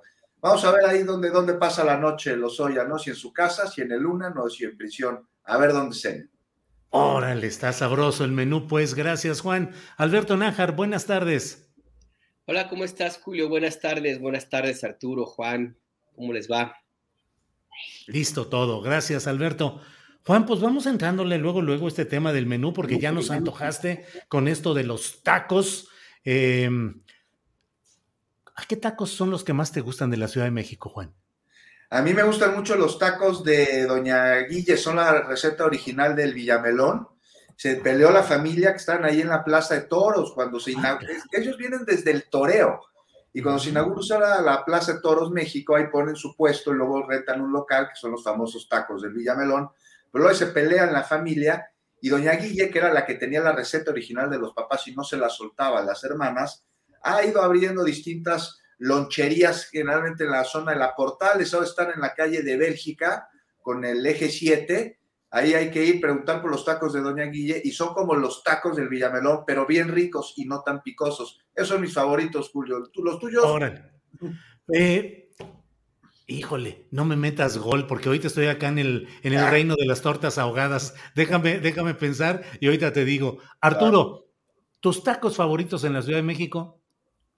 Pues, pues se ven ustedes muy fresas, ¿eh? No, no han probado los de cola de rata ahí en las inmediaciones del colegio militar, que son los mejores tacos de tripa que hay en la Ciudad de México. ¿Cola de rata? ¿Por qué les llaman así? Les llaman así de broma, en realidad son tacos de tripa, ¿no? Pero el lugar se hizo famoso anunciando tacos de cola de rata. Ahí en la calle de Carrillo Puerto, muy cerca del antiguo colegio militar. Alberto Nájar, ¿tu preferencia en cuanto a tacos chilangos? Híjole, pues yo voy a ver mal porque yo sigo pensando que los mejores tacos de la República Mexicana son los de Jalisco. Eso, muy bien. La verdad, y Guadalajara, ¿no? Como extraño aquellos tacos riquísimos de, al pastor, los de adeveras, ¿eh? los de adevera, no las imitaciones que hay en Ciudad de México, pero Oye, pero, pero ¿qué tienes contra los de asada en Ciudad Juárez o en Hermosillo? claro, claro, sí, sí, sí, Los de Machicha son palabras mayores. de Zitácuaro, que también hay un puesto ahí, pues se la llevan a cualquier taco de Guadalajara que me pongan, ¿eh? Perdón. entonces coincidimos en que los mejores tacos del país no están en, la, en Ciudad de México. Eso, fíjate, nomás ya le metió un gol Alberto al, al chilangocentrismo. Yo en Guadalajara disfruto mucho unos tacos en un lugar que es una taquería Arandas por eh, eh, Tepeyac, casi con niño obrero. Eh, son unos tacos que les dicen también los de la buena fe, porque la gente llega y pide, consume y al final va a la caja y dice, fueron tantos, tantos, tantos y tantos y se acabó y nadie te discute, ni hay problema, ni nada, te cobran lo que tú dijiste y se acabó. Y en San Luis Potosí hay unos tacos, había, eh, no sé si todavía sigan, hace mucho que no voy por allá, pero había unos tacos sabrosísimos de tripa también, Arturo, que eran los tacos de Don Juanito en el barrio de San Sebastián, que era también una delicia de taquitos baratos, sabrosos, con una salsa riquísima. Bueno, ya se nos va a hacer agua en la boca. Juan Becerra Costa, ¿qué estamos viviendo en estos momentos en la política nacional? ¿Tacos de lengua o tacos de adeveras? No, pues estamos como que campechanos, ¿no? Campechanos. Que son campechanos. Este... En, el, caso, en el caso de Lozoya, Juan, para seguir con la narrativa taquera, habría que recordar aquella canción de Chava Flores que decía, y al llegarle a la maciza, me saliste con que no. Así es, ahí sí son de pura lengua. Esos tacos, no sé, mira, Tal vez estamos hablando, pues, tacos de elefante reumático podrían ser, este, porque estamos hablando otra vez aquí, como lo hemos hecho en tantas ocasiones en esta mesa, sobre el tema Lozoya. De, y con ello, pues del elefante reumático, que es la fiscalía. Pues es uno de los casos más emblemáticos de la corrupción reciente en México, ¿no? Lozoya, cuya defensa, como era de esperarse, pues, pues este, pues, tenía contemplado ahí una estrategia y me parece que la fiscalía, este, pues tendría que haberlo previsto, ¿no? Ahí estaba el recurso, promovió un amparo para evitar su detención, este, eh, en caso de que hoy abandonara el reclusorio norte, y así el juez este, sexto de distrito, el juez Briera, el juez sexto de distrito en materia penal eh, de amparo, pues admitió el trámite, la demanda, este, garantía en la que los hoyos lo que busca pues, es la protección contra cualquier orden de detención o privación de la libertad fuera del procedimiento judicial, es decir, por un caso que no sea el de, el de Odebrecht y agronitrogenados. Entonces, pues ya veremos qué sucede esta tarde sobre la medida cautelar de prisión preventiva justificada que se le impuso, ¿no? En, en noviembre. Y no sería descabellado pensar que Lozoya pudiera salir de prisión para continuar su proceso en casa o en el UNAN porque pues también se echó el amparo que presentó la UIF, quedó ahí enterrado en el que impugnó el cambio de medida cautelar, en este caso de agronitrogenados, y, y mientras todo esto sucede, pues, pues no se sabe de pruebas a los dichos y a los señalamientos de, de los Oya, Julio, o sea, eso sí no tenemos absolutamente nada, o sea, no hay otros exfuncionarios detenidos por el caso, nada de peces gordos, como ya hemos hablado aquí, puro charalito seco, y los caminos ¿Qué digo caminos? Las autopistas de la corrupción durante el sexenio pasado llevan todas a Peña, a Videgaray, a instituciones financieras, en fin. O sea, no se trata aquí de una cacería de brujas ni de revanchismo, se trata de llegar a la verdad. Y no puede haber justicia, este, pues sin verdad. Y ya que tanto se está hablando en este sexenio del perdón, pues este perdón no puede existir sin justicia. Y en el caso de eh, Lozoya, pues yo veo todo estrategias legales, una fiscalía dormida, opinología ilustrada, en fin, todo menos justicia. Ahí está. Gracias. Eh, Alberto Nájar, Lozoya le vendió tacos de lengua a la Fiscalía General de la República y a los mexicanos, y a fin de cuentas lo que se privilegia son eh, los tacos de pato Pekín, Alberto. Leía ahorita en el chat acerca de lo que comentábamos sobre los tacos y alguien mencionaba esos famosos, que no recordaba, que son creo que los que finalmente ofreció en su, a su llegada de España Emilio Lozoya. Son los tacos en León que les llaman tacos de nada, porque no tienen nada de la pura tortilla con lechuga y listo. Entonces, pues, es, básicamente yo creo que esos fueron los tacos que ofreció Emilio Lozoya, unos tacos de aire, de nada, hasta el momento no se ha logrado eh, enarbolar ni articular ni una sola de las grandes, grandes promesas que trajo, según esto, en su maleta de España, con acusaciones, señalamientos, aquellos eh, expedientes que según Ricardo Monreal, al que también no le dio tampoco muy bien que digamos, eh, calificó como un tsunami, un terremoto que sacudiría para siempre al sistema político mexicano pues no, terminó con algunas eh, órdenes de aprehensión, algunas consignaciones de un ex senador, según recuerdo, no sé quién más, no, no, recuerdo quién más, y Emilio Lozoya mismo en prisión, pero también con posibilidades de salir, de salir de la cárcel. Eh, hay un tribunal, hace un rato se anunció que un tribunal desechó la petición de amparo que presentó la Unidad de Inteligencia Financiera en contra de la decisión de otro juez que le quitó la prisión preventiva oficiosa a Emilio Lozoya por el caso agronitrogenados. Eh, sigue en prisión por el caso de Brecht, que también ya está en proceso de también de una eventual eh, liberación de su prisión preventiva oficiosa. Entonces, pues sí, ahí la, lo, lo, que Emilio Lozoya eh, parece ser que le funcionó esta estrategia de ofrecer unos tacos bien bonitos, muy bien presentados, pero que no tienen nada, nada dentro de, de, de, la tortilla. Y esto, pues por supuesto que fue muy bien recibido y aceptado, y ahí yo creo que también no hay que quitar el dedo del renglón, Julio, es el papel de la Fiscalía General de la República, que dicho sea de paso, pues no sé hasta, hasta qué punto pudo haber tenido o no em, la posibilidad de establecer eh, alguna em, implicación, pues, algún señalamiento, algo más robusto de lo que hasta ahora se ha visto. Ha tardado muchísimo tiempo la eh, Fiscalía General de la República en, completar un caso sólido. Yo no lo veo, no lo veo hasta, hasta este momento cómo, cómo lo pueda llegar a, plantear y si la unidad de inteligencia financiera pierde definitivamente no, no le consiguen este amparo y, y, eventualmente eh, Emilio Lozoya también consigue ser liberado por el caso de Brecht, pues ahí será un, un fracaso, un fiasco. Estaríamos recordando aquella historia de los famosos peces gordos que terminó apenas en charalitos con Vicente Fox, Julio. así es, gracias Alberto. Em, Arturo Cano, pues tú iniciaste esta provocación de la gastronomía política, así es que démosle continuidad. Tacos de aire, los soya. Em, tacos de tortuguerz desde la fiscalía. Y lo que parece que queda en el top, en lo más alto, en el nivel mayor de protección y cuidado son las tapas españolas con Enrique Peña Nieto, intocado, tranquilo, disfrutando de la vida, y las pizzas Chicago eh, con, no, no son las Chicago, las pizzas o los alimentos eh, de la cocina gringa con Luis Videgaray. ¿Cómo ves todo este revolución? Pues ya en, ya en este caso, los Oya tenemos sesos, trompa, buche, tripa gorda, corazón, de todo, ¿no? ha, habido una, cantidad de, eh, ingredientes, eh, en este caso que, al que llegamos, primero hay que decirlo así, yo creo, existe la convicción o el consenso de que el de Peña Nieto fue el sexenio más corrupto de los últimos tiempos. Eso lo, eh, lo sabíamos al arrancar este gobierno. creo que es más o menos un consenso.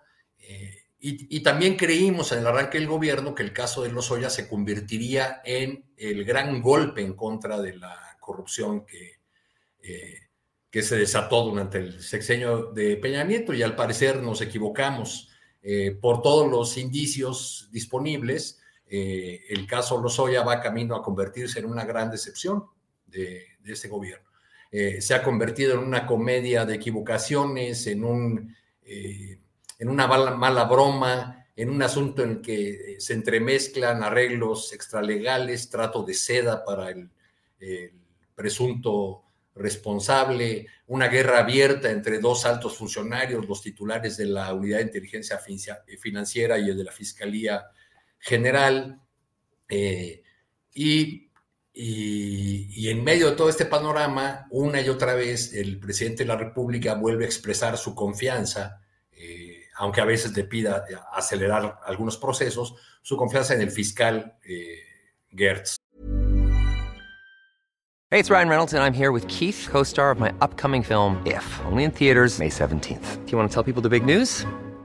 All right, I'll do it. Sign up now and you'll get unlimited for $15 a month in six months of Paramount Plus Essential Plan on us. Mintmobile.com slash switch. Upfront payment of $45 equivalent to $15 per month. Unlimited over 40 gigabytes per month. Face lower speeds. Videos at 480p. Active Mint customers by 531.24 get six months of Paramount Plus Essential Plan. Auto renews after six months. Offer ends May 31st, 2024. Separate Paramount Plus registration required. Terms and conditions apply if rated PG. I'm Sandra, and I'm just the professional your small business was looking for. But you didn't hire me because you didn't use LinkedIn jobs. LinkedIn has professionals you can't find anywhere else, including those who aren't actively looking for a new job, but might be open to the perfect role, like me.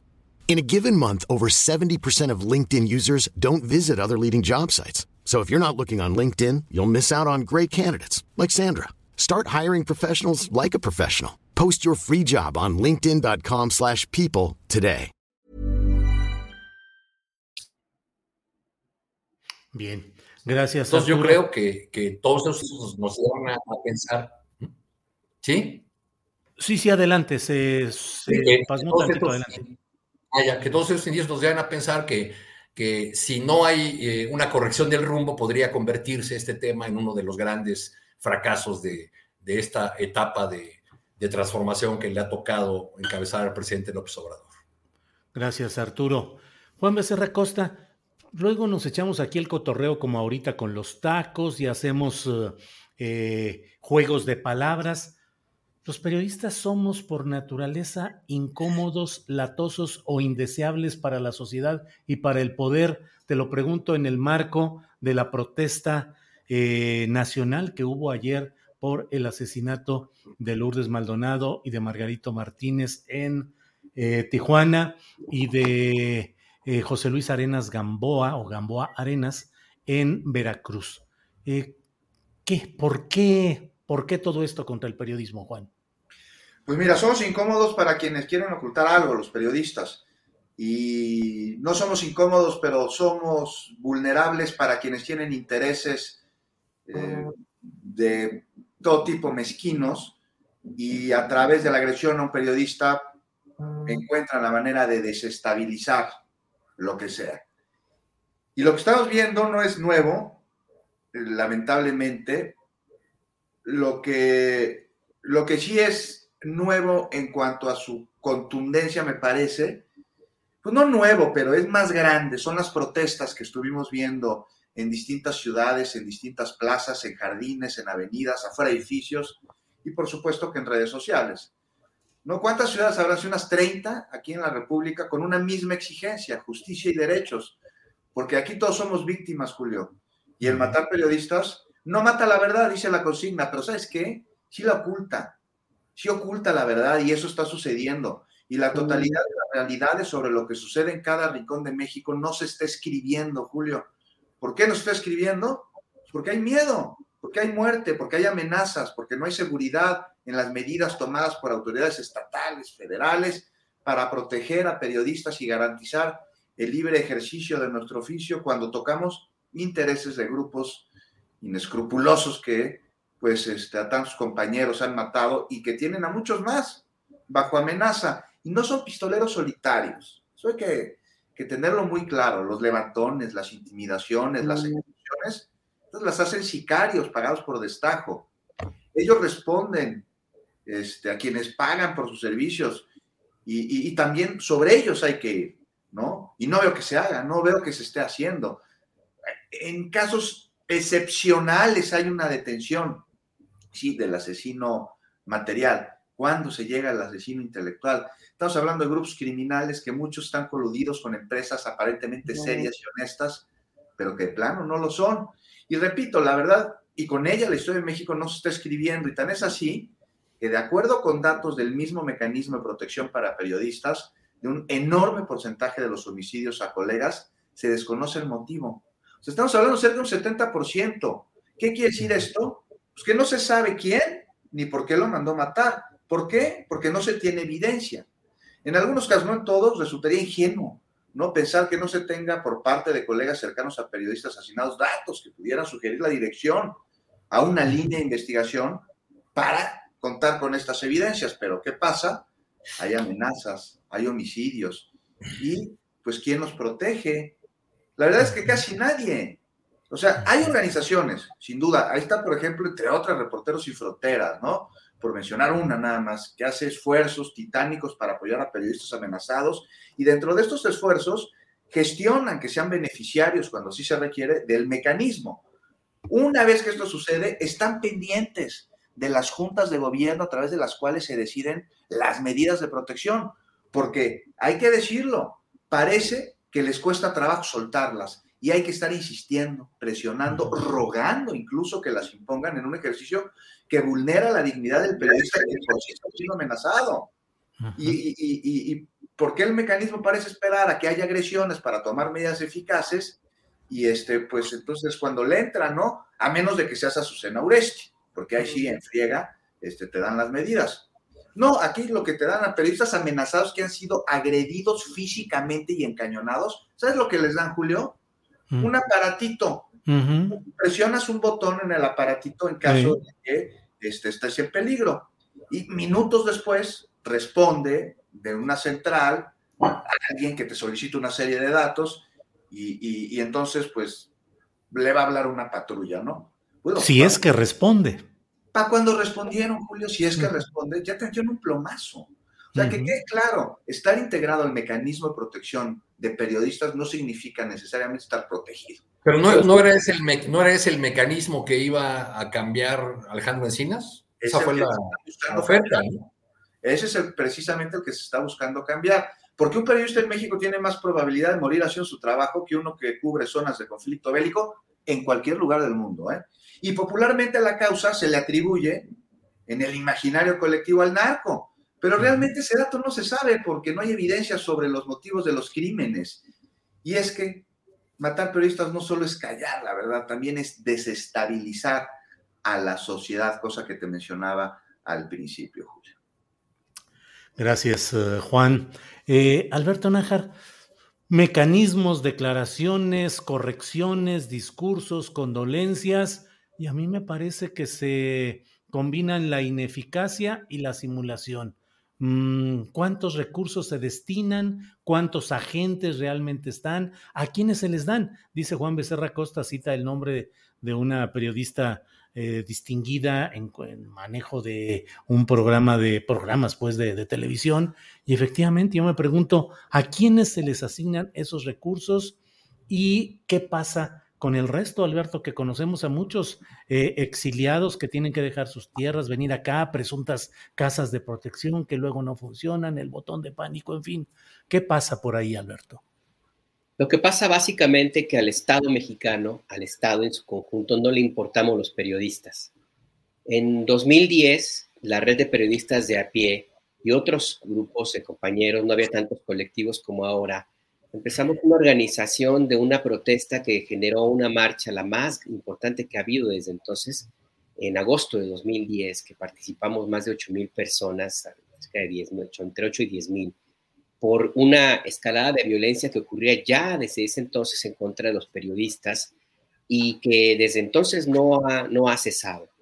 Eh, les cuento este dato porque lo que ocurrió en aquel entonces lo volvimos a ver en distintos momentos en los cuales en la organización que yo, que yo, que yo presido, pues nos, nos tocó organizar y, en algunos casos también ayudar eh, a, a, protestas callejeras que se fueron repitiendo, repitiendo, hasta que ya de plano en la organización, en la red de periodistas de a pie, nos dimos cuenta de que en las, salir a las calles ya no servía de nada, que la indignación eh, va y viene y era cada vez menos. En la, una de las últimas reuniones a las cuales em, participamos, antes del asesinato de Javier Valdés, éramos unos cuantos, no sé si creo que estabas tú, este Arturo, recuerdas, se fuera de la PGR entonces, éramos muy poquitos.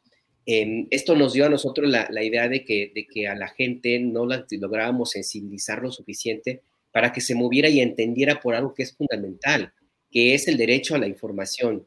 Hay mucha, mucha em, falta de entendimiento del papel del periodismo, no solamente en México, sino en todo el mundo occidental, por lo menos. No fue en México donde se decidió que uno de, eh, de las áreas importantes para, para guardar, para garantizar el derecho a la, a la, a la información y a la, y a la libertad de expresión, pues, son los periodistas. Y eso no es nada más de los periodistas, es de la sociedad completa.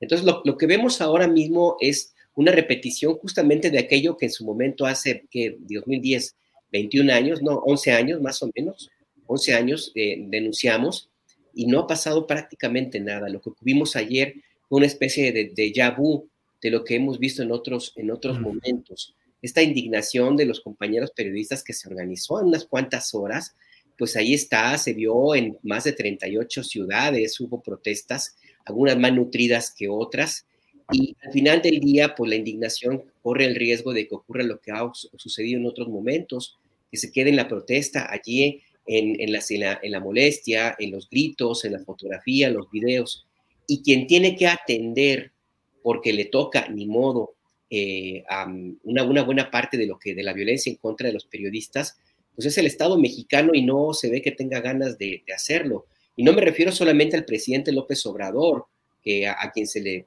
se le carga mucho la, la, eh, mm, falta de, atención hacia, hacia la violencia contra periodistas. No, yo me refiero a, todo el conjunto de los mecanismos estatales, por ejemplo, de protección a periodistas, como en el caso de los compañeros de Tijuana. Ellos estaban bajo la protección de ese mecanismo estatal. Y es el caso también de las organizaciones civiles que mm, en, algunos, en los últimos meses, en los últimos años, hemos visto que tampoco acaban de entender lo que significa esta violencia en contra de los periodistas. Hay organizaciones que critican muchísimo la falta de, atención hacia las agresiones a periodistas y, son varias de esas organizaciones las que olvidan que forman parte de los mecanismos de consejos ciudadanos, de, perdón, de los consejos ciudadanos de los mecanismos estatales.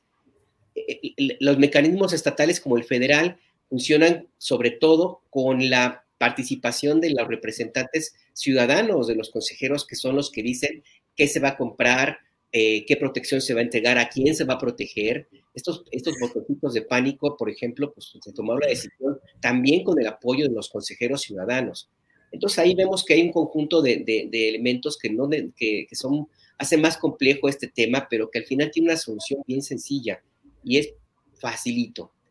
El 90, en los crímenes que se cometen en contra de cualquier ciudadano, en la posibilidad de que no sea castigado es muy alta. La impunidad es de 98, 99% en algunos casos eh, para cualquier ciudadano. Contra un periodista, la, la, posibilidad de que un crimen sea castigado es todavía menor. Artículo 19 señala que la impunidad en las, en las agresiones hacia los comunicadores es de 99.75%. O sea que prácticamente ni un solo, ni un solo caso de agresión es castigado. Y lo vimos clarísimo en los casos de periodistas emblemáticos como nuestro queridísimo Javier Valdés, que em, era pues, muy querido por casi todo el gremio mexicano.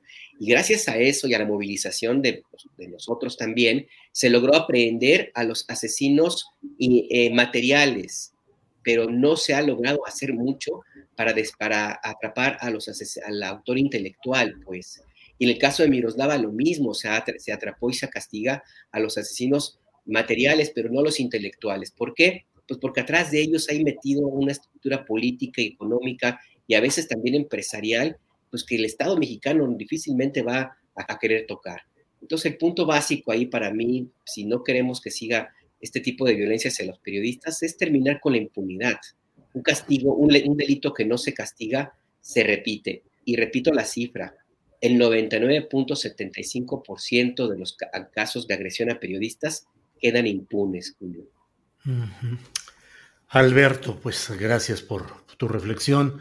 Arturo Cano, em, estructuralmente, ¿qué sucede?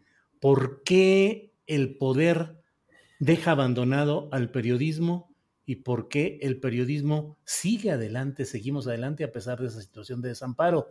Y te pregunto algo muy puntual. Ayer mismo vi varias empresas periodísticas, digamos, tradicionales, algunas acusadas de practicar una violación permanente a los principios periodísticos, chayoteras, que malpagan a los trabajadores, en fin, censuradoras, y sumadas a la marcha y diciendo nosotros también, y aquí están nuestra gente, y en fin, todo esto. Eh, la élite periodística, sobre todo la asentada en la Ciudad de México, está intocada pues por esta violencia, pero sí muy fuerte en los estados. Sí, bueno, pues eh, basta con que revisemos la lista de colegas asesinados. No tenemos uno solo de la Ciudad de México. Muchos de nosotros hemos estado en zonas de riesgo. En lo particular yo, pues he estado en Tamaulipas, en Juárez, en la Sierra de Sinaloa, en Michoacán durante la guerra de las autodefensas. Pero, pues, eh, tienes los cuidados de rigor, te rodeas de, de la gente que conoce la zona, que sabe cuidarte y, pues, te regresas a la Ciudad de México y tan tan. La, gran dificultad eh, y el riesgo mayor es, pues como indican las muertes y las agresiones, para los compañeros que viven en estas regiones, particularmente en aquellas que son más afectadas por la violencia delincuencial. Hay en las investigaciones de los casos muchas pruebas de que eh, existen vínculos entre la autoridad local y las redes criminales, eh, que son los que cometen estos eh, asesinatos, pero pues eh, sí, hablamos de, la tropa que nada tiene que ver con los grandes medios, ni con los dueños, con esa élite de, los conductores o las figuras afamadas de, los medios de comunicación de toda la vida, ¿no? Tan es así que eh, quien comenzó todo este desastre o que lo volvió el infierno que tenemos ahora, Felipe Calderón, organizó por ahí del 2010, si no recuerdo, una reunión con los eh, eh, dueños de los medios, eh, en la que básicamente planteaban cosas como, ya no hablemos de violencia para no darles armas a los criminales, ¿no? Era como esconder la mierda debajo de la alfombra, la mierda del gato debajo de la alfombra, algo así. Ayer fue realmente indignante ver un tuit de Felipe Calderón, que, fue quien nos metió en este infierno, eh, haciéndose el solidario con las víctimas y con los periodistas en, general. Eso es no tener vergüenza. Pero Julio, yo me quería referir a la paradoja, una de las muchas paradojas que, que vivimos en estos tiempos.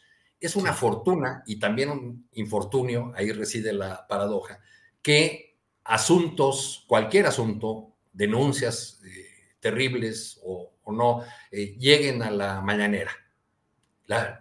Eh, digo, el caso de San Miguelito ilustra cómo es una fortuna que a veces algunos temas lleguen a la mañanera, porque ahí es donde encuentran una solución que no le habían podido dar en otros niveles de gobierno o en otras dependencias de la misma administración federal.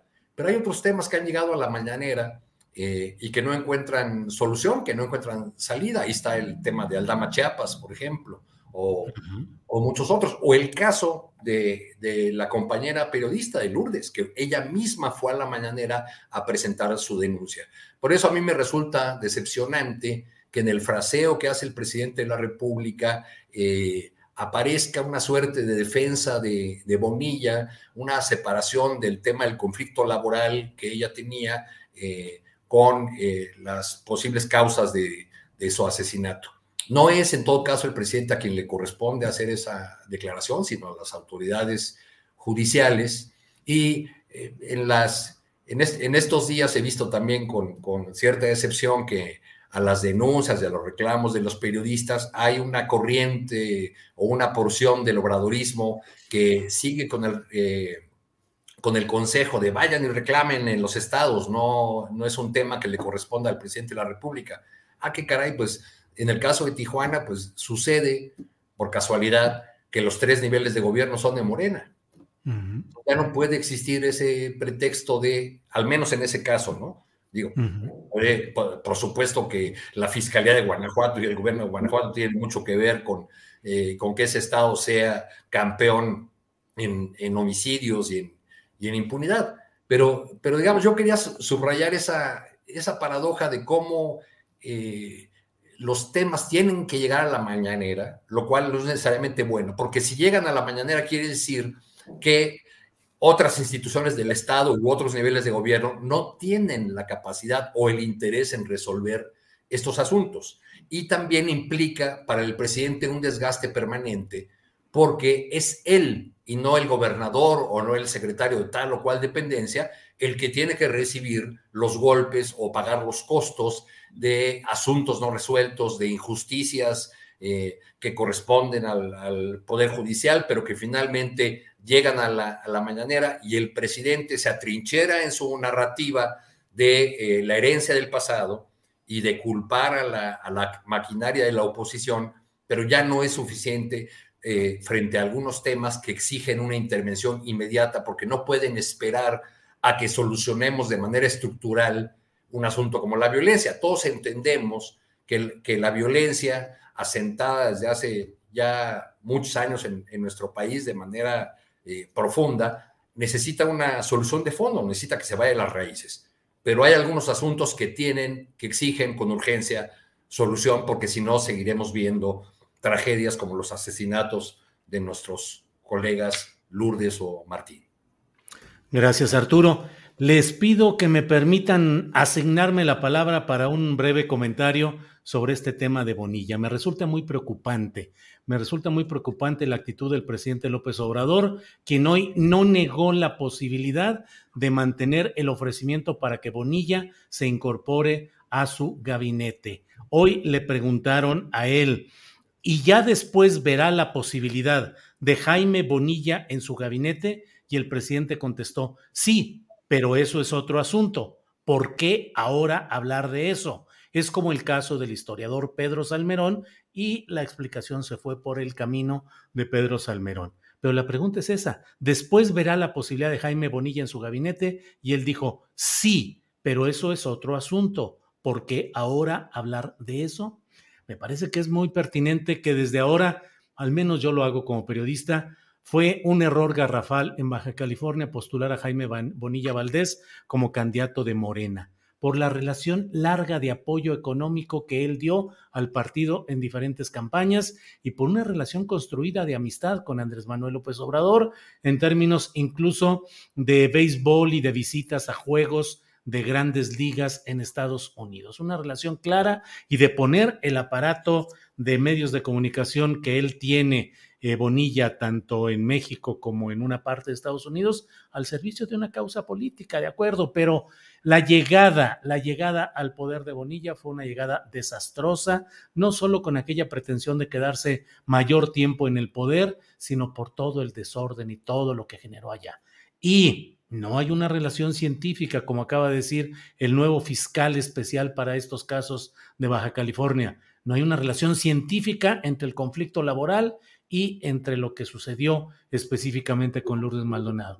Pero si hay un testimonio claro del maltrato, el abandono, la repelencia de esos dueños de empresas y más si eres el gobernador del estado respecto a la demanda laboral de quien finalmente llegó como Lourdes Maldonado y al haber ganado después de nueve años una contienda, un litigio laboral, eh, tenía, eh, iba a tener el acceso a los libros contables de una de esas empresas donde se presumía que habría defraudación fiscal.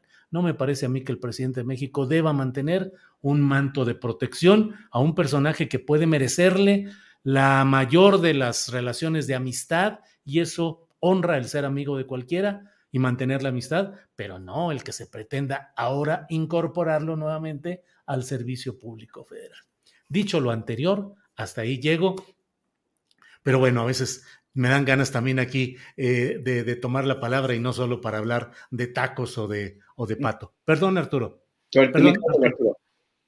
Tu micrófono. Eh, por lo menos no se puede descartar como línea de investigación.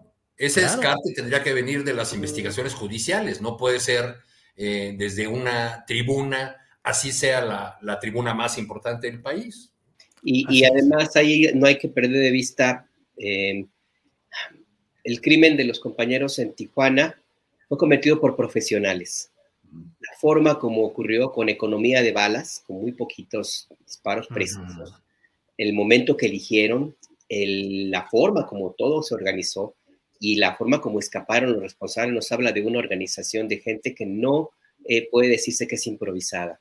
Y esa gente no necesariamente la contratas por cinco pesos. O sea, hay algo más eh, que tiene que investigarse, desgraciadamente. Y, por supuesto. ahí. Por supuesto, Alberto, la, importancia de que no sean solo, como decía hace rato, los autores este, materiales del homicidio, sino quienes están detrás de ellos. Y eso sí nunca se ha sabido, nunca se ha podido averiguar, no hay evidencias que lleven a ello. Nos callan.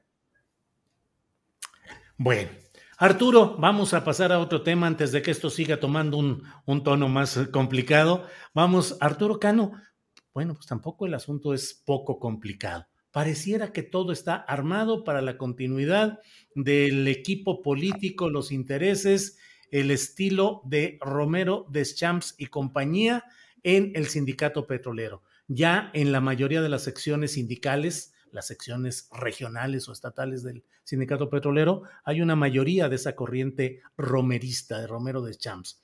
Y ahora se habla pues de que haya voto libre y secreto, lo propone el presidente para trabajadores petroleros. ¿Cómo ves este tema de algo que se daba al principio de este sexenio?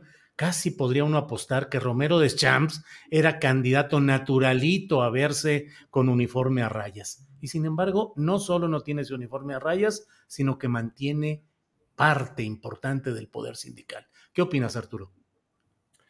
Bueno, eh, la comparecencia de los candidatos a dirigir el sindicato petrolero en la tribuna de la conferencia matutina eh, resultó un tanto eh, ridícula, pero sobre ella me, me, llama la atención el silencio que este, de, de los analistas especializados en los temas sindicales, el silencio incluso en los sindicatos, eh, el silencio de muchas voces eh, que han defendido, alentado, luchado por la autonomía sindical. Es un ejemplo de autonomía sindical que los candidatos de un gremio comparezcan en el espacio del gobierno federal? Es una casualidad que el primero en hablar haya sido el señor Aldana, que es el candidato eh, de Romero de Champs, es eh, pues una suerte de clon de, políticamente hablando de, ese liderazgo, pues yo no lo creo. Entonces la, la pregunta es, ¿la democratización del sindicato de trabajadores petroleros pasa por la conferencia matutina, pasa por la mañanera? No, yo creo que lo que pasa por la conferencia matutina es una elección sin sobresaltos en el sindicato petrolero, que eso era del interés eh, del, presidente en, esta coyuntura, sobre todo porque en esa empresa, eh, donde está ese sindicato, pues están localizados muchos de los proyectos emblemáticos del presidente.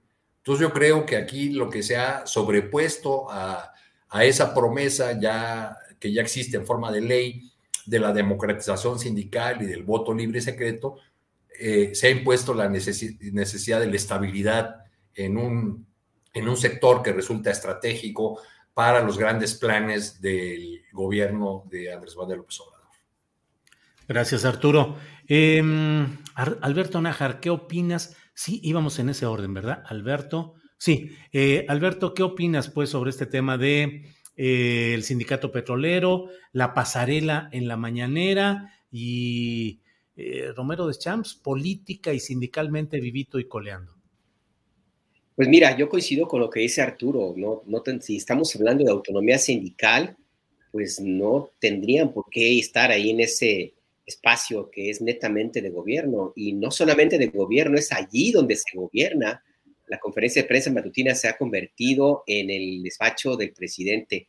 Ahí convoca a su gabinete, ahí da instrucciones, ahí castiga y señala y critica, etcétera. Entonces, pues sí me parece un poco extraño que em, hayan invitado a los candidatos a, ese espacio que es netamente del presidente, lo cual coincido también, eh, pues muestra el interés que tiene López Obrador en que en Pemex no se muevan las aguas o no se mueva el crudo, no se muevan los, eh, hidrocarburos demasiado y que todo transcurra con tranquilidad.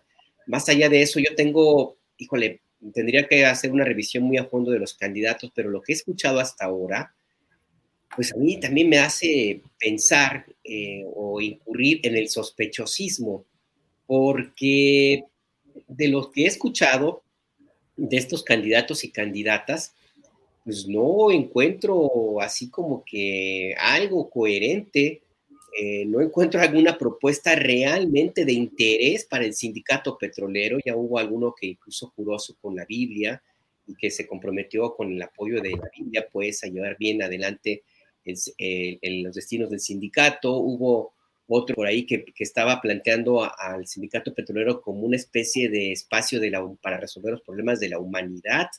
Hoy en la mañana eh, hubo alguna, la, la, segunda, la que, la que siguió a, a, Aldana, que por cierto también pobre, pues apenas podía pararse, eh, esa sí un poquito más coherente, pero tampoco hubo una propuesta así que digamos que pueda ser útil para mm, terminar con ese problema gravísimo que es la corrupción en el sindicato. O sea, los candidatos yo los encuentro como desubicados.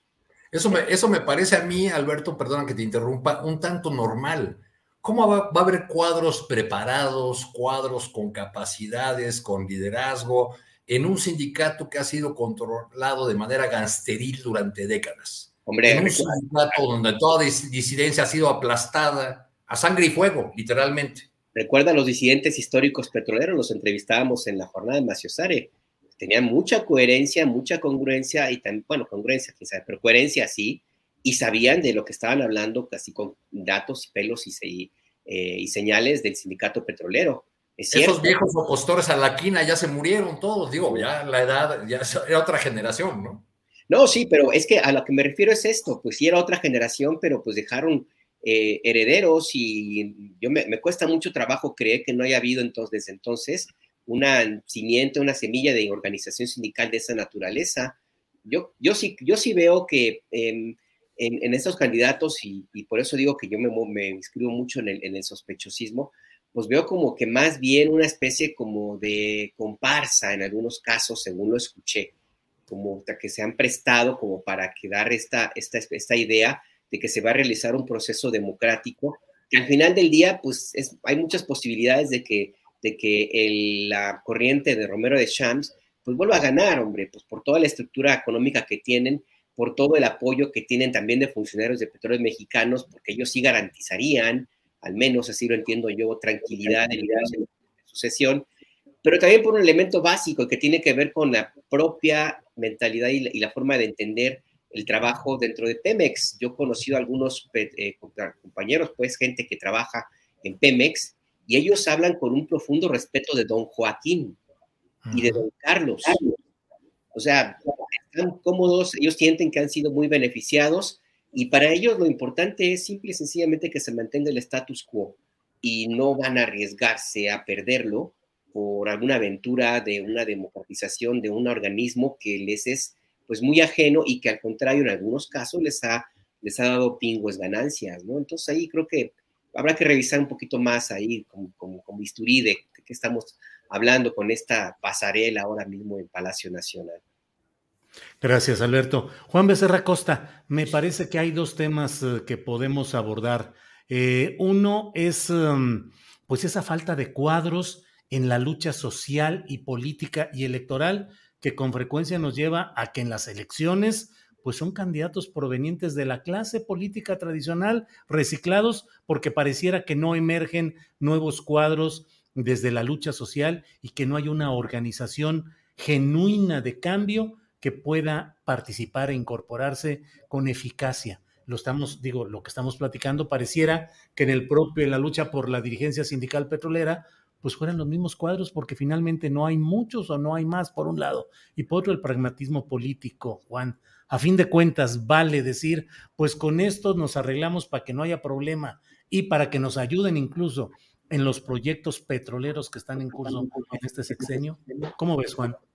Pues veo que hay un intento por democratizar al sindicato, pero la realidad es que no sé si las condiciones están pues, ahí puestas para hacerlas, si, si, si, si, es algo que se pudiese lograr, parece incluso algo casi utópico, este, y, y en, algo que para darse la responsabilidad tendría que recaer eh, no en los líderes que, que, que, se aferran incluso a una supuesta nueva disidencia, sino también a los trabajadores y, y a acabar con los sindicatos charros, pues es una de las promesas de campaña del presidente. Y sí me parece que este proceso interno del sindicato de trabajadores petroleros va a abonar a ello, sin duda alguna. Hay quienes dicen que el voto electrónico no garantiza la transparencia. Y bueno, a mí me parece que en este sentido sí se equivocan. O no sé qué quieren decir, porque o no, que, o no sé qué quieren reconocer. Sería muy complicado manipular los votos a través de una plataforma. Los votos quedan registrados en un servidor, también en una nube, a través de un programa que los hace pues inalterables y que ha pasado por estrictas pruebas de seguridad. Ahora, hay que analizar también, y no por ello considero que, que sea mala idea, el voto por teléfono. Nada más aquí no perder de vista que, pues, híjoles, pues está la artimaña, hay que reconocerlo, de que se pide una captura de pantalla, o sea, no es algo complicado a cambio de dar o de retirar algo, ¿no? Para este voto libre y secreto es como meterte a, una, lo que sucedió en alguna elección, que se metían a las urnas y les pedían que con el teléfono pues salieran y les mostraran su, su voto. Por ello es importante, y a mí me parece adecuado, a pesar de lo mucho que se ha dicho aquí, que no carece de razón, pero a, mí sí me parece adecuado que los aspirantes estén ahí presentando en, la, en, la, conferencia mañanera y les voy a decir por qué. Ahí los podemos ver, ahí los podemos escuchar, este, también los trabajadores de Pemex dicen que es un acto que, con el que el presidente busca legitimarse. No creo que el presidente necesite legitimarse a través de esto a la opinión pública. Y pues la mañanera al final es un ejercicio de comunicación para los ciudadanos. O sea, es, es esto lo que a veces no se acaba de entender. Sea, no es, no es la mañana del presidente, es del presidente hacia los ciudadanos, es para nosotros, es un ejercicio de comunicación para que estemos bien informados y en base a ello podamos tomar decisiones de mejor manera.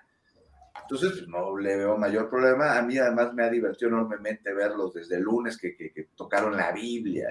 Y, y, pues es un reflejo de parte importante de nuestro país. ¿Por qué? Porque la elección del nuevo líder del sindicato significa o significaría el inicio de la implementación, Julio, de una reforma laboral en grandes sindicatos y en esta ocasión en la empresa que está considerada como la columna vertebral de la implementación de la política energética del gobierno.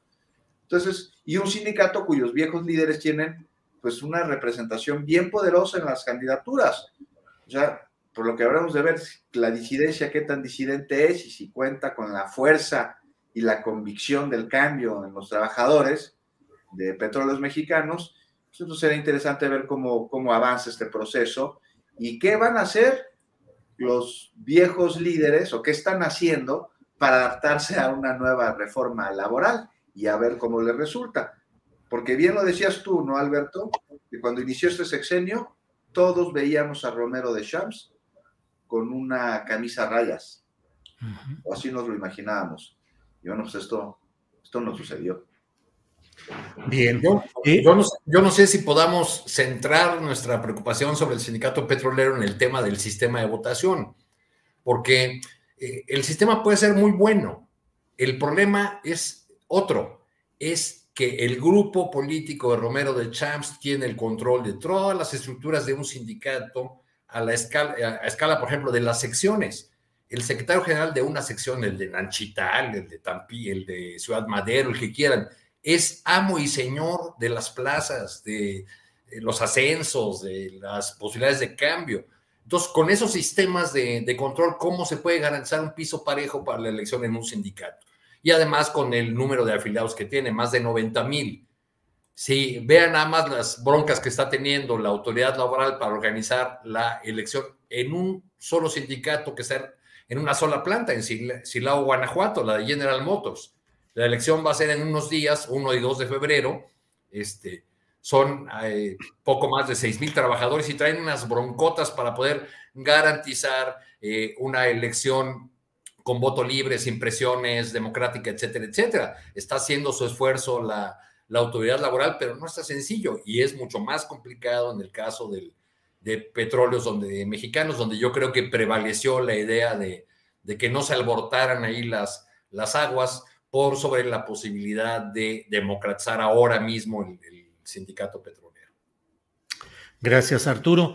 Invito a quienes nos están acompañando en esta transmisión para que se queden después de esta mesa de periodismo, porque vamos a hablar con Netzaí Sandoval. Él es titular del Instituto Federal de Defensoría Pública y resulta que hoy la Suprema Corte de Justicia de la Nación eh, ha tenido programada su resolución sobre un tema de la mayor importancia, el uso excesivo de la prisión preventiva oficiosa hay casos, y nos lo va a platicar el propio Netzaí, de alguna persona que lleva tres años en la cárcel sin que se le compruebe el delito del que se acusa con esta prisión preventiva.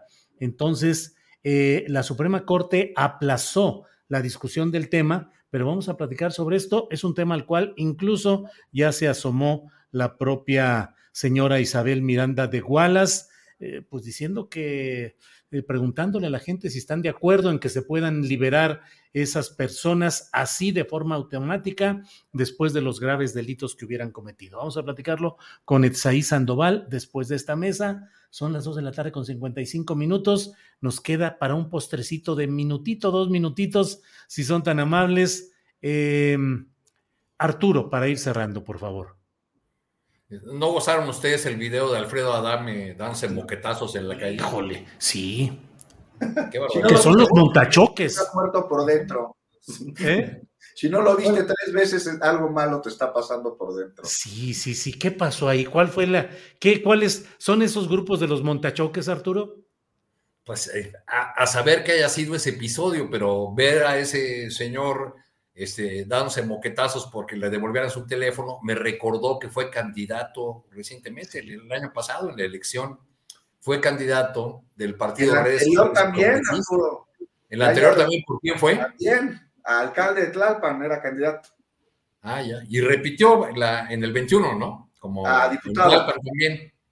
Primero alcalde y luego diputado.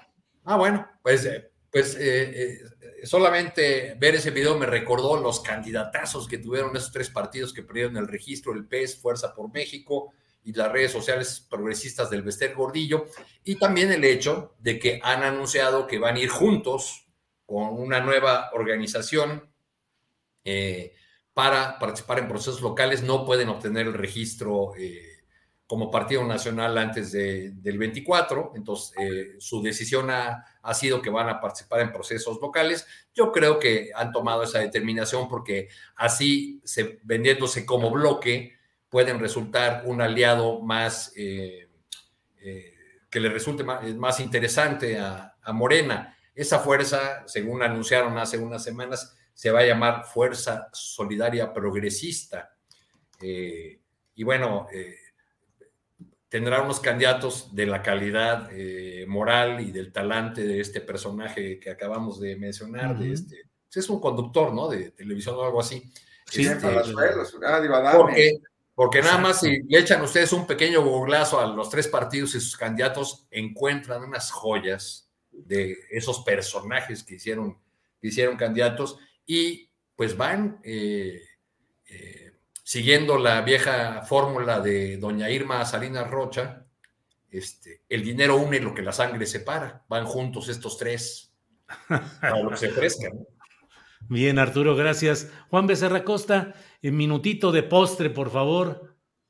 A ver, rápidamente, ayer se dio a conocer sobre un asunto que a mí me parece muy importante. Los programas este, con los que se becaban los estudiantes de aquí de la Ciudad de México y se apoya a escuelas este, en cosas de infraestructura, de inmobiliario, van a buscar dejar de ser programas para convertirse en leyes y así en derechos.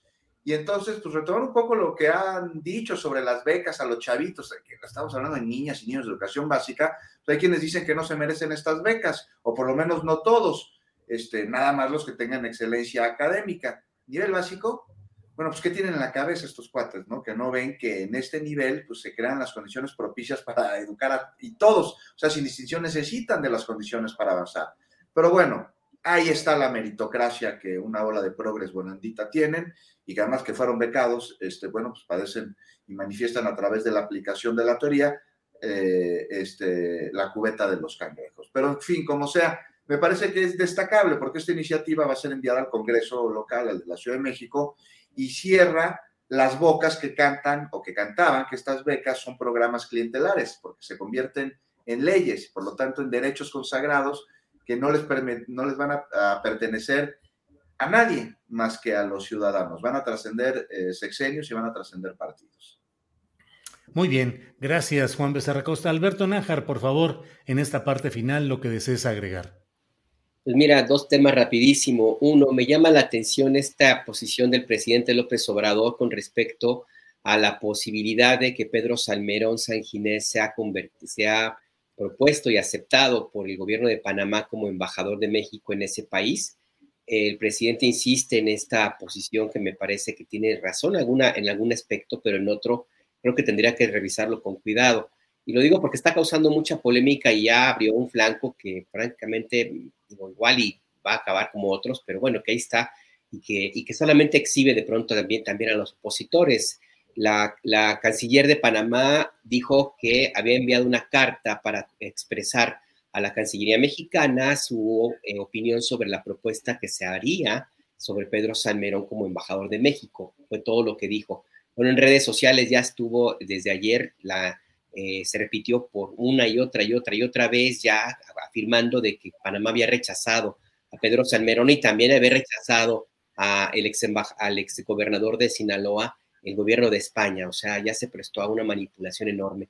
Yo creo que ahí sería importante que el presidente López Obrador, pues por lo menos eh, le pida a la Cancillería que haga público la carta que él envió eh, la canciller em, de Panamá para terminar ya con este problema y no pasaría nada si finalmente se decide que hay que reconsiderar esa, esa, esa propuesta eh, como, como embajador de México allá, porque pues sí, más allá de lo que pueda tener o no la personalidad del historiador, pues si existen ese tipo de señalamientos, por más de que diga el presidente que no hay denuncias, pues eso básicamente lo lleva a un terreno en el cual el presidente no sale bien librado. No creo que le, que, le sirva mucho el, que se contamine una cuestión diplomática con este aspecto de la violencia feminicida en México. Y el último tema, rapidísimo, si me lo permites, revisaba las cifras de eh, la, Homeland Security. Pues resulta que el año pasado, en el, ya en la era Biden, Estados Unidos ha expulsado a poco más de 2.400.000 personas de su país. En el periodo de Obama, a que se, al que se le llamó el deportador en jefe, en los cuatro años de Obama se deportaron 2.800.000 personas. Biden en un año ha deportado 2.400.000. O sea que, ojo con eso, no, no hay que perder la vista porque son personas que fueron, entraron por tierra y todas, casi todas fueron enviadas a México. Eso me, me, parece que no, no hay que perder de vista ese punto ahí, eh, Julio.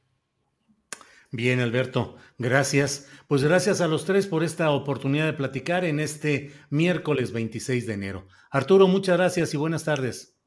Buenas tardes, Julio. Haremos honor a esta mesa saliendo por unos de machitos al mercado Hidalgo.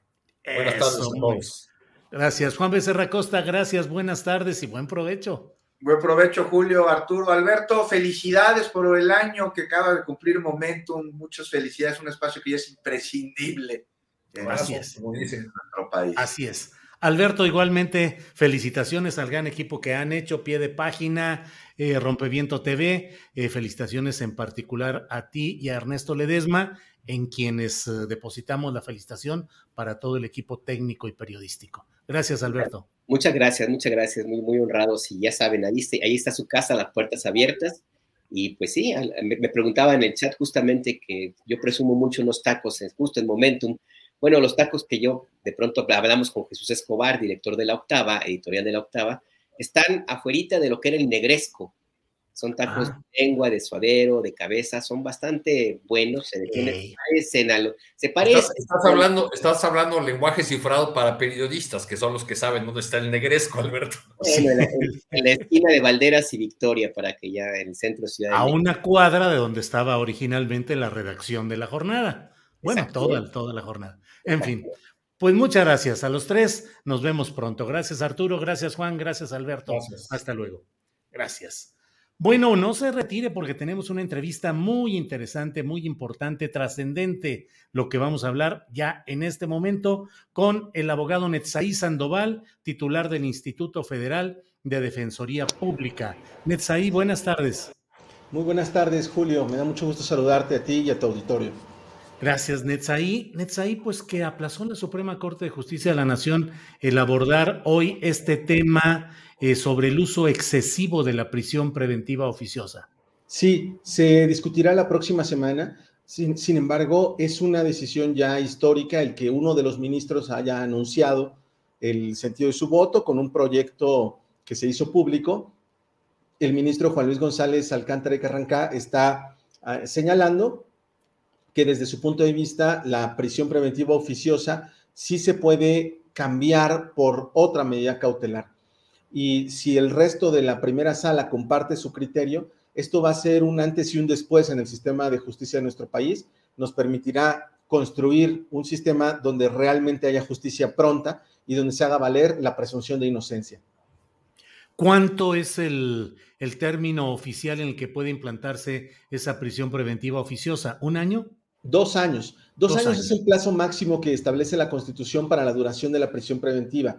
Lamentablemente, los jueces de nuestro país eh, han considerado, eh, en su mayoría, cuando nosotros los defensores, ya sea públicos o privados, le solicitamos a, los jueces que cambien la medida cautelar de prisión preventiva oficiosa, eh, ellos sostienen que no pueden cambiarlo, que solamente pueden cambiarlo cuando la prisión preventiva es justificada. Pero si la prisión preventiva es oficiosa, es decir, se dicta porque lo establece un listado de, un catálogo que está en la Constitución, entonces no podían, eh, o ellos consideraban que no podían modificarlo.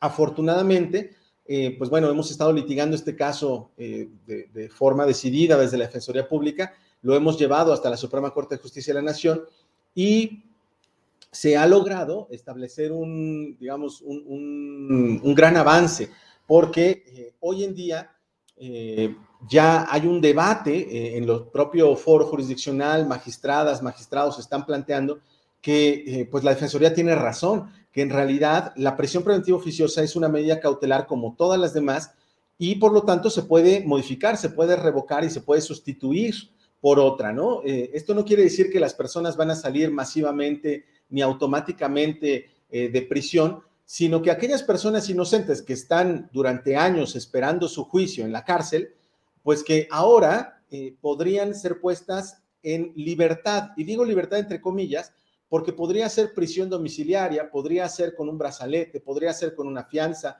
firmando periódicamente ante el juez o con una mezcla de estos mecanismos. Entonces, no quiere decir que la gente se va a poder ir, tienen que comparecer a su proceso, pero no deberían estar compurgando una pena adelantada, que eso es la prisión preventiva oficiosa, una pena adelantada que es violatoria de los derechos humanos.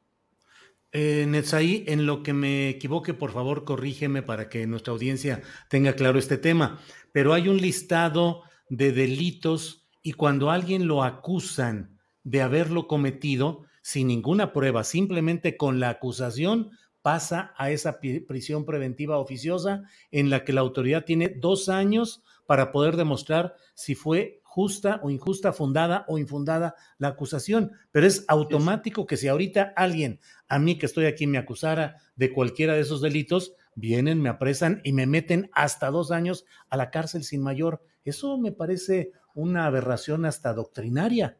Sí, eh, yo creo que lo narras muy bien, eh, Julio. Simplemente matizaría, hoy en día esa prisión puede durar más de dos años.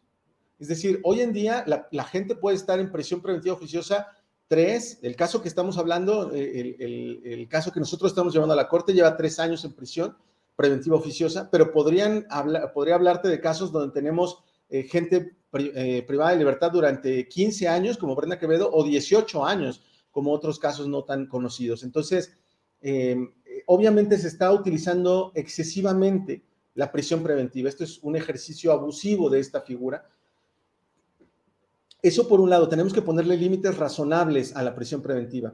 Por eso el plazo de dos años, pues más o menos, ¿no? Ya es un avance para nuestro sistema de justicia. El otro tema es que em, eh, simplemente también matizar, no es cualquier persona quien te puede acusar de cometer un delito, sino la fiscalía. Por eso las fiscalías siguen teniendo un enorme poder, ¿no? Los fiscales eh, de nuestro país siguen teniendo un enorme poder porque si ellos deciden acusarte de haber cometido un delito, es decir, no es con la mera denuncia o la querella, sino que si la fiscalía ejerce acción penal contra ti, entonces sí vas a estar en prisión preventiva oficiosa si te acusan de uno de, los delitos de este catálogo. Y justamente el caso del que platicamos, el caso de eh, que, se va a discutir en la, en la corte, eh, tiene que ver con eh, una persona, un, señor, 53 años, padre de familia, tiene dos hijos, dos hijas, em, eh, ha sido jalatero toda su vida, no es un rico, un magnate de estos que se evaden con amparos, ¿no? Que se van a España o que se van a Israel. No, no, es un señor humilde de nuestro país que no tiene esas condiciones para escapar de la acción de la justicia y que em, pues ha estado en prisión preventiva oficiosa porque se le acusó de secuestro cuando lo que aparentemente, lo que afirma la fiscalía que ocurrió, fue que dos personas se subieron a un camión a tratar de robar eh, la, mercancía, la comida que ellos repartían. Eh, se complica el caso porque es un vehículo federal, es de Liconza, y eh, lo acusan de secuestro express. No, no lo acusan de robo, donde la pena sería ocho años aproximadamente. No, lo acusan de secuestro express, donde la pena es de 80 años. Entonces, los fiscales siguen teniendo un poder inmenso, ¿no? Ellos deciden de qué te acusan y si está en el catálogo de, delitos de prisión preventiva oficiosa, como el secuestro, entonces vas a estar en prisión mientras se lleva tu proceso. En este caso, nosotros estamos convencidos de que vamos a ganar el fondo del asunto, pero mientras lo ganamos, la gente va, va a tener que estar en la cárcel. Entonces, lo que pretendemos cambiar es precisamente ese criterio y esperamos que la Corte nos dé la razón eh, ya hay un voto adelantado, un voto a favor de la Defensoría Pública y de este criterio que estamos impulsando, para que las personas, si se rebasa ese plazo constitucional de dos años, puedan estar en libertad, ya sea trabajando con un brazalete, ya sea eh, firmando una fianza o, como te decía, incluso en prisión domiciliaria. Frente a esto, eh, ha habido ya algunas reacciones. la señora Isabel Miranda de Gualas eh, dijo que en caso de que se aprobara el proyecto, que ya no se hizo esta sesión, se pasa para la semana que entra, ella pregunta, ¿qué autoridad se responsabilizará de dejar en libertad a acusados por secuestro, homicidio y otros delitos graves cuando sus juicios rebasen los dos años? Y puso incluso una votación sí o no, preguntando, ¿ustedes están de acuerdo en que se libere a personas que han cometido delitos graves de forma automática después de dos años, sin tomar en cuenta que hayan cometido algún otro delito o el posible daño que le puedan causar a sus víctimas? ¿Qué responder a esto, Netzai? Pues que está lleno de imprecisiones, querido Julio. Hay que eh, desmentir este tipo de infodemia que se da en las redes sociales. Lo primero es, ¿qué autoridad se va a hacer responsable? Los jueces. Es decir, la Suprema Corte no estaría ordenando que se liberen en automático estaría ordenando que se celebren audiencias donde se valore el, actuar procesal de cada una de las partes, porque eh, hipotéticamente podría haber ocurrido que un imputado esté incurriendo en, en, dilaciones, esté tratando de frenar su proceso. Entonces, si el retraso en el juicio se debe a la defensa, no se le otorgaría este beneficio. Pero si el retraso se debe al actuar del juez o al actuar de la fiscalía, yo te pongo el ejemplo otra vez, el caso de Álvaro, este caso que estamos llevando hasta la Suprema Corte de Justicia. Eh, esta persona estuvo durante más de un año siendo procesada en el fuero común, en, los jueces de, la Ciudad de México. Y después de 10 audiencias, después de 10 audiencias, el juez se da cuenta que el delito es federal y le dice, ¿sabes qué? Mejor te voy a mandar a que te juzguen los jueces federales notifican a la Defensoría Federal, por eso nos, eh, incorporamos a este tema, y eh, le dicen, bueno, pues usted disculpe, todo lo que hemos hecho en, más de un año de juicio ya no vale, ¿no? Este, y usted váyase a que lo juzguen en otro lado. Eso no es culpa del, defensor, no es culpa de, de, Álvaro, no es culpa del imputado. Entonces, si los juicios son burocráticos, si los juicios son lentos, por responsabilidad de los jueces y por responsabilidad de la fiscalía, la persona tiene que ser puesta en libertad. Ahora, si en el caso concreto se encontrara que es culpa del propio defendido, entonces, pues, del propio imputado, entonces no se le pondría en libertad. Entonces, primera, no es automático, eso es una gran mentira de esta persona. Eh, dos, eh, no se va a liberar a culpables, se va a liberar a inocentes. ¿Por qué? Porque el, derecho constitucional y además la razón de, digamos, eh, el mundo civilizado nos dice que todas las personas somos inocentes hasta que no se declare nuestra culpabilidad. Entonces, ¿a quién se estaría poniendo en libertad? Pues a las personas que no se les ha declarado culpable. Si una persona es culpable, entonces está compurgando su pena, no tiene por qué estar en prisión preventiva.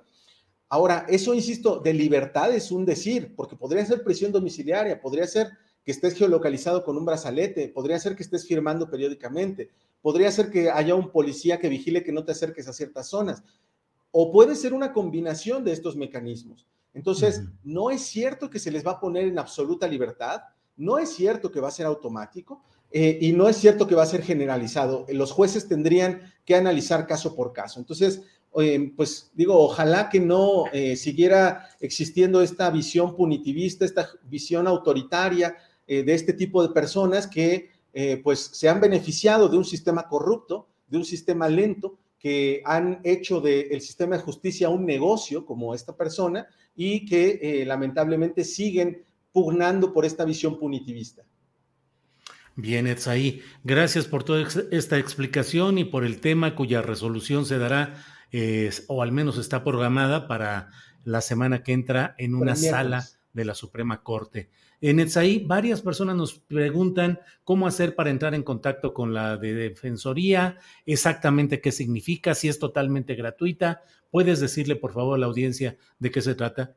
Sí, muchas gracias, Julio. Tienes eh, todas las razones, es importantísimo este tema. la Defensoría Pública Federal da servicio gratuito, absolutamente. No cobramos nada, ni siquiera eh, por alguna gestión, por fotocopias, por ningún eh, trámite cobramos. La Defensoría Pública es un despacho gratuito eh, al servicio de la población, es parte del Poder Judicial de la Federación. Em, formamos parte del Consejo de la Judicatura Federal y eh, el presidente del Consejo de la Judicatura, el ministro presidente eh, ha impulsado esta Defensoría Pública como nunca antes, se le ha invertido muchísimo. Eso nos permitió crear un call center nacional que funciona 24 horas del día, 365 días del año, eh, donde quien contesta son abogadas y abogados de la Defensoría del Pueblo. Eh, la gente no va a ser atendida por una, un telefonista, no, va a ser por abogadas y abogados. Y eh, pues pueden llamarnos al 800 224 24 26. Este número es gratuito, nacional. Ahí pueden recibir atención todo el tiempo, no solo en materia penal, como este caso del que hablábamos, también puede ser en materia civil, mercantil, administrativa, incluso ahora en materia laboral. Y también pueden venir a nuestras oficinas aquí en Bucareli 22 y 24, muy cerca de Reforma. Eh, hay una estación de Metrobús que ahora se llama eh, Defensoría Pública. La gente puede venir aquí a recibir atención directa eh, en la Defensoría del Pueblo. Netzaí Sandoval, pues muchas gracias por esta oportunidad de platicar y estaremos atentos a lo que se resuelva la semana próxima. Así es que ahí estaremos en contacto, Netzaí. Muchas gracias, Julio. Un saludo. Al contrario. Gracias a ti. Buenas tardes. Pues eh, información muy interesante. Debo decirle que a mí siempre me ha hecho ruido esto de la prisión preventiva oficiosa, que efectivamente bajo el señalamiento de un fiscal, de un agente del Ministerio Público, digan, pues usted se me hace que usted formó parte de una banda que hizo esto, es decir, de un catálogo de delitos, pero es cárcel inmediata y es la estancia prolongada durante cuando menos este tiempo eh, lo cual, pues como lo ha dicho el propio Netzaí, es una especie de cumplimiento de una pena adelantada cuando las posibilidades de inocencia persisten ahí en ese proceso. Bueno, tenemos más información, por favor no se vayan porque estamos todavía con mucha información interesante y regreso con Adriana Buentello. Adriana, ya de regreso por aquí. Julio, ya estamos aquí con más información porque además ahorita, Julio, en estos momentos está llevando a cabo esta audiencia sobre el caso de Emilio Lozoya. Ahorita les platico justamente porque eh, la Unidad de Inteligencia Financiera hace unos momentos, Julio, mandó un comunicado donde dice que el tercer tribunal unitario en materia penal desechó el amparo promovido por la Unidad de Inteligencia Financiera de la Secretaría de Hacienda y Crédito Público público relacionado con la revocación de la medida cautelar impuesta a Emilio Lozoya en el caso agronitrogenados por considerar que la UIF no tiene interés jurídico para promover el recurso porque no le genera una transgresión directa a su patrimonio. Con esto, eh, recurso perdido por parte de la Unidad de Inteligencia Financiera a cargo de Pablo Gómez, Julio, la orden eh, de liberar a Lozoya Austin en estos momentos sigue vigente, pero Falta aún por verse lo que va a suceder en el otro caso, en el caso de los sobornos por eh, Odebrecht. Y en estos momentos se está llevando a cabo una audiencia, inició alrededor de la 1.30 de la tarde, esta audiencia correspondiente a este caso, en la que el juez de control deberá revisar si puede eh, permanecer, si permanecerá en prisión eh, preventiva o puede llevar su proceso en, en libertad. Así que, pues, Julio, estamos en espera de que se dé más información. Estamos atentos a ver si en el transcurso de estos minutos hay algo de información al respecto. Y, Julio, hoy en la conferencia mañanera sobre el tema de Banamex, la compra de eh, Banamex, el presidente dijo que se va a facilitar la venta y si es necesario, eh, va a solicitar la intervención del Poder Judicial. Consideró además cuatro puntos importantes para que se lleve a cabo esta transacción, pero destacó su deseo de que se mexicanice. Vamos a escuchar.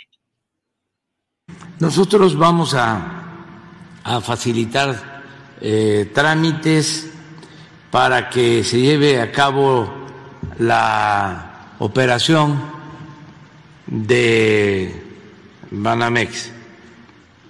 Son los del banco los que van a licitar pero en lo que tenga que ver con Hacienda, con la Comisión Nacional Bancaria y de Valores y mm, algunas eh, recomendaciones de parte nuestra, nos gustaría, por ejemplo, que se mexicanizara. Lo segundo es que quienes compren tengan solvencia económica para respaldar a los clientes. Lo tercero es que no tengan adeudos fiscales con el SAT. Punto cuatro, aprovechando tu pregunta, es de que paguen los impuestos. Y el punto cinco es que queremos que el Fondo Cultural Artístico de Banamex sea para el disfrute y en beneficio de los mexicanos. Bueno, Julio, y justamente, pues hay que recordar que este caso de oceanografía, pues podría estar entorpeciendo la venta de Banamex y el presidente hoy reconoció, o más bien recordó, que eh, en el caso de la compañía Oceanografía, pues fue predilecta durante los gobiernos de Vicente Fox y Felipe Calderón, cuando recibió muchos contratos por asignación directa, que fue pues un caso de corrupción. Vamos a escuchar. En lo que podamos ayudar con el propósito de que no se bloquee que no se eh, demore, que no haya tácticas dilatorias. Este, vamos a estar pendientes y si es necesario, pues vamos a solicitar la intervención del Poder Judicial. Hay estos litigios que tienen que ver con oceanografía, que era una empresa en efecto, predilecta durante el gobierno de Fox y de Calderón. Les entregaron muchísimos contratos por asignación directa y tenían también apoyo de la Secretaría de Hacienda y se llevó a cabo esa operación a la que este mencionas de unos créditos y falsificación de facturas, un litigio de corrupción en la cúpula, como era antes. Julio, y justo en estos momentos ya hay información retomamos información de algunos de nuestros colegas, en este caso de Milenio, de Gaspar Vela, de Rubén Mozo y José Antonio Belmont. Un juez de control determinó mantener la medida cautelar de prisión preventiva justificada contra Emilio Lozoya Austin, exdirector de Petróleos Mexicanos, por lo que va a seguir su proceso en el reclusorio norte por este caso de Odebrecht. Eso ya es información que están dando a conocer en estos, en estos momentos. Y eh, pues también eh, comentarles, Julio, ya mencionaba esto en la mesa, este caso de eh, pues Pedro Salmerón y el pronunciamiento que hoy hizo el presidente López Obrador en la conferencia mañanera, pues rechazó eh, reconsiderar, por un lado, Julio, la, pues el nombramiento de Pedro Salmerón, incluso dijo que no va a ceder. Eh, en este caso, dijo que, o destacó que es una persona capaz y uno de los mejores historiadores. Dijo desconocer, por un lado, también la postura de la canciller panameña, pero también cuestionó que haya dicho que ya hay una postura cuando ni siquiera se ha enviado la solicitud. Si te parece, vamos a escuchar y platicamos. Julio. Si no hay denuncias penales. ¿Pero lo rechazaron? Ah, no sabemos, o sea, no, no, no, no conozco la carta, pues, pero este no, no creo yo, ¿no? Que por este las denuncias que tienen que ver con el ITAM y que tienen que ver también con la postura del conservadurismo. No tengo duda de eso. Pero no le negaron beneplácito, presidente. ¿Mande? No le negaron el beneplácito. Es que no sé qué cosa es lo que plantea. No, ese es un procedimiento, no se ha enviado todavía. Okay. O sea, la solicitud. Me llamó la atención de que ya este, esté respondiendo este, ¿Dónde están? Claro, falta la, este, sí, las, este, las son, sí, claro, primero es el beneplácito, luego pasa al Senado, pero es un procedimiento. Pero no será necesario reconsiderar, presidente. No, porque este nosotros consideramos que es una persona capaz, ya lo dije la vez pasada, es uno de los mejores historiadores de este país. Entonces yo no estoy dispuesto a ceder en esas cosas. Ahora, si hay un juicio, que hay pruebas, está en el Ministerio Público, está en el juez, está acusado, pues ¿cómo lo vamos a defender? De ninguna manera. Pero nada más por la campaña mediática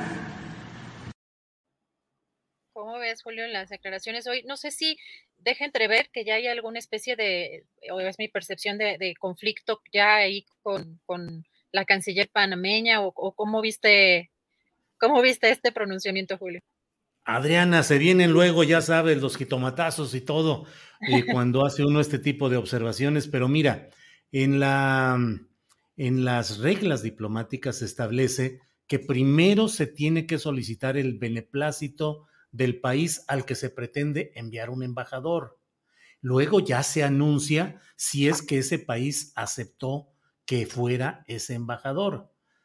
Aquí se anunció primero, el presidente dice, si ni siquiera se ha solicitado. Bueno, es que primero debió haberse solicitado el beneplácito del país de adscripción, que en este caso es Panamá. Cuando hubiera contestado Panamá que sí se podía anunciar, si hubiera contestado que no, ahí te voy a decir otra cosa, Adriana, no hay nada que hacer. El país de adscripción no tiene por qué justificar ni explicar nada. Simplemente dice, no doy el beneplácito. No es cuestión de argumentar ni de pelea mayor. Un país dice, no acepto a esa persona como embajador por las razones que decida ese país. México puede hacer lo mismo en cualquier caso en el que algún, alguna propuesta de embajador le parezca que no es adecuada. Así son las reglas de lo diplomático y lo primero que debió hacerse es solicitarle a Panamá el beneplácito para esa persona, en este caso Pedro Salmerón.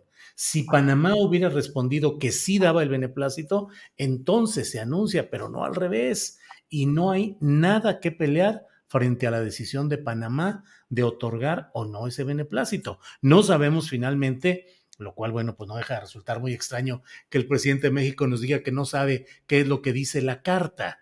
Eh, pues digo, yo creo que es así, todos nos morimos por saber qué es lo que dice esa, esa respuesta de la canciller panameña, que además es una mujer muy comprometida con la defensa de las mujeres, con el feminismo, con la protección de las mujeres. Entonces, Em, creo que hay, ha habido, esos son errores. Es lo mismo que sucedió con Quirino Ordaz. ¿Por qué anunciarlo si ni siquiera se ha tenido todavía la respuesta de España de que hay ese beneplácito? Lo usual en todo el mundo es dar a conocer los nombramientos cuando ya tienen la aceptación del país al que se enviaron. No se pueden anunciar como un hecho consumado o como un hecho obligatorio. Ya nombré embajador en tal lugar y se acabó. No, hay que preguntarle al país si lo acepta. Y aquí esas reglas no se siguieron.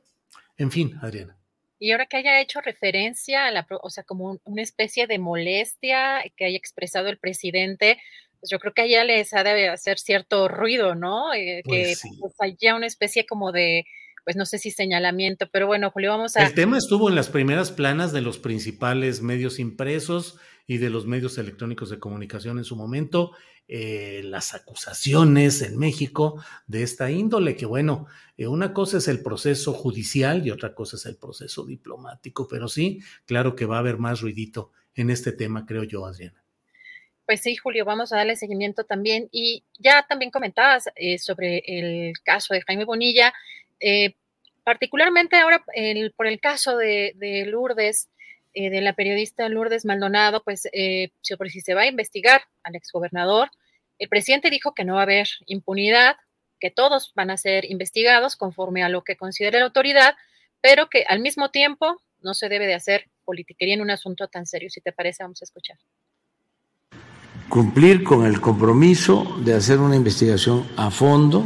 Ya inició esta investigación y les vamos a ir informando periódicamente, siempre y cuando no nos afecte en el avance de eh, el conocimiento sobre las posibles causas, los móviles, los responsables, los autores intelectuales, materiales, todo esto. Pero ya estamos trabajando. Y sobre lo otro, yo quisiera pues decir que no hay impunidad.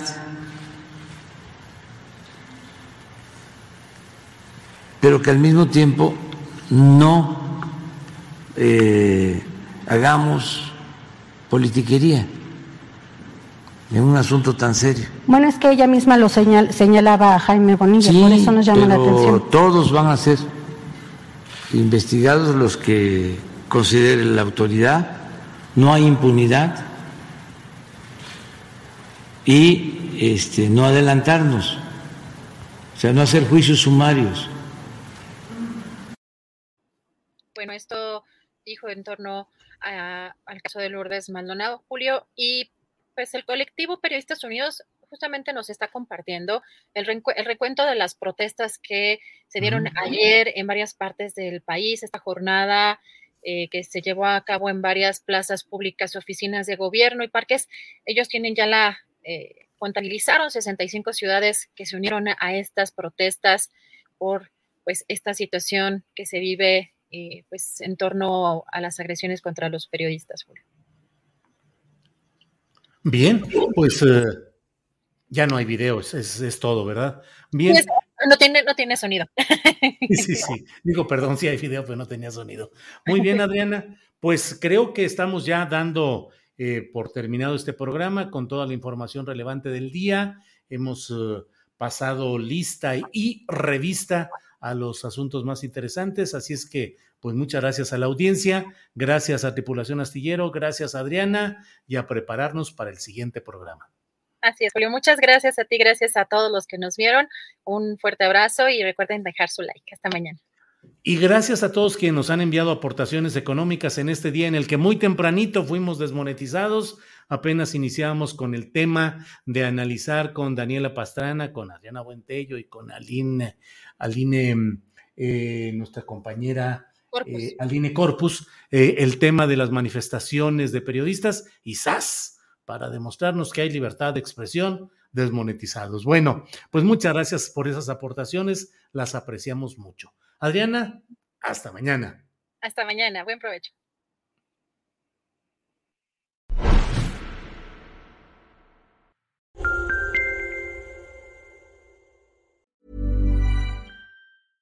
¿No se merece tu familia lo mejor? Entonces, ¿por qué no los mejores huevos? Ahora, Egglands Best están disponibles en deliciosas opciones. Huevos clásicos, de gallina libre de jaula y orgánicos de Egglands, que ofrecen un sabor más delicioso y fresco de granja que le encantará a tu familia. En comparación con los huevos ordinarios, Egglands Best contiene la mejor nutrición como 6 veces más vitamina D, 10 veces más vitamina E y el doble de omega 3 y B12. Solo Egglands Best. Mejor sabor, mejor nutrición, mejores huevos. Visita egglandsbest.com para más información. En Sherwin Williams somos tu compa, tu pana, tu socio, pero sobre todo somos tu aliado, con más de 6.000 representantes para atenderte en tu idioma y beneficios para contratistas que encontrarás en aliadopro.com. En Sherwin Williams somos el aliado del PRO. Para que te enteres del próximo noticiero, suscríbete y dale follow en Apple, Spotify, Amazon Music, Google o donde sea que escuches podcast te invitamos a visitar nuestra página julioastillero.com.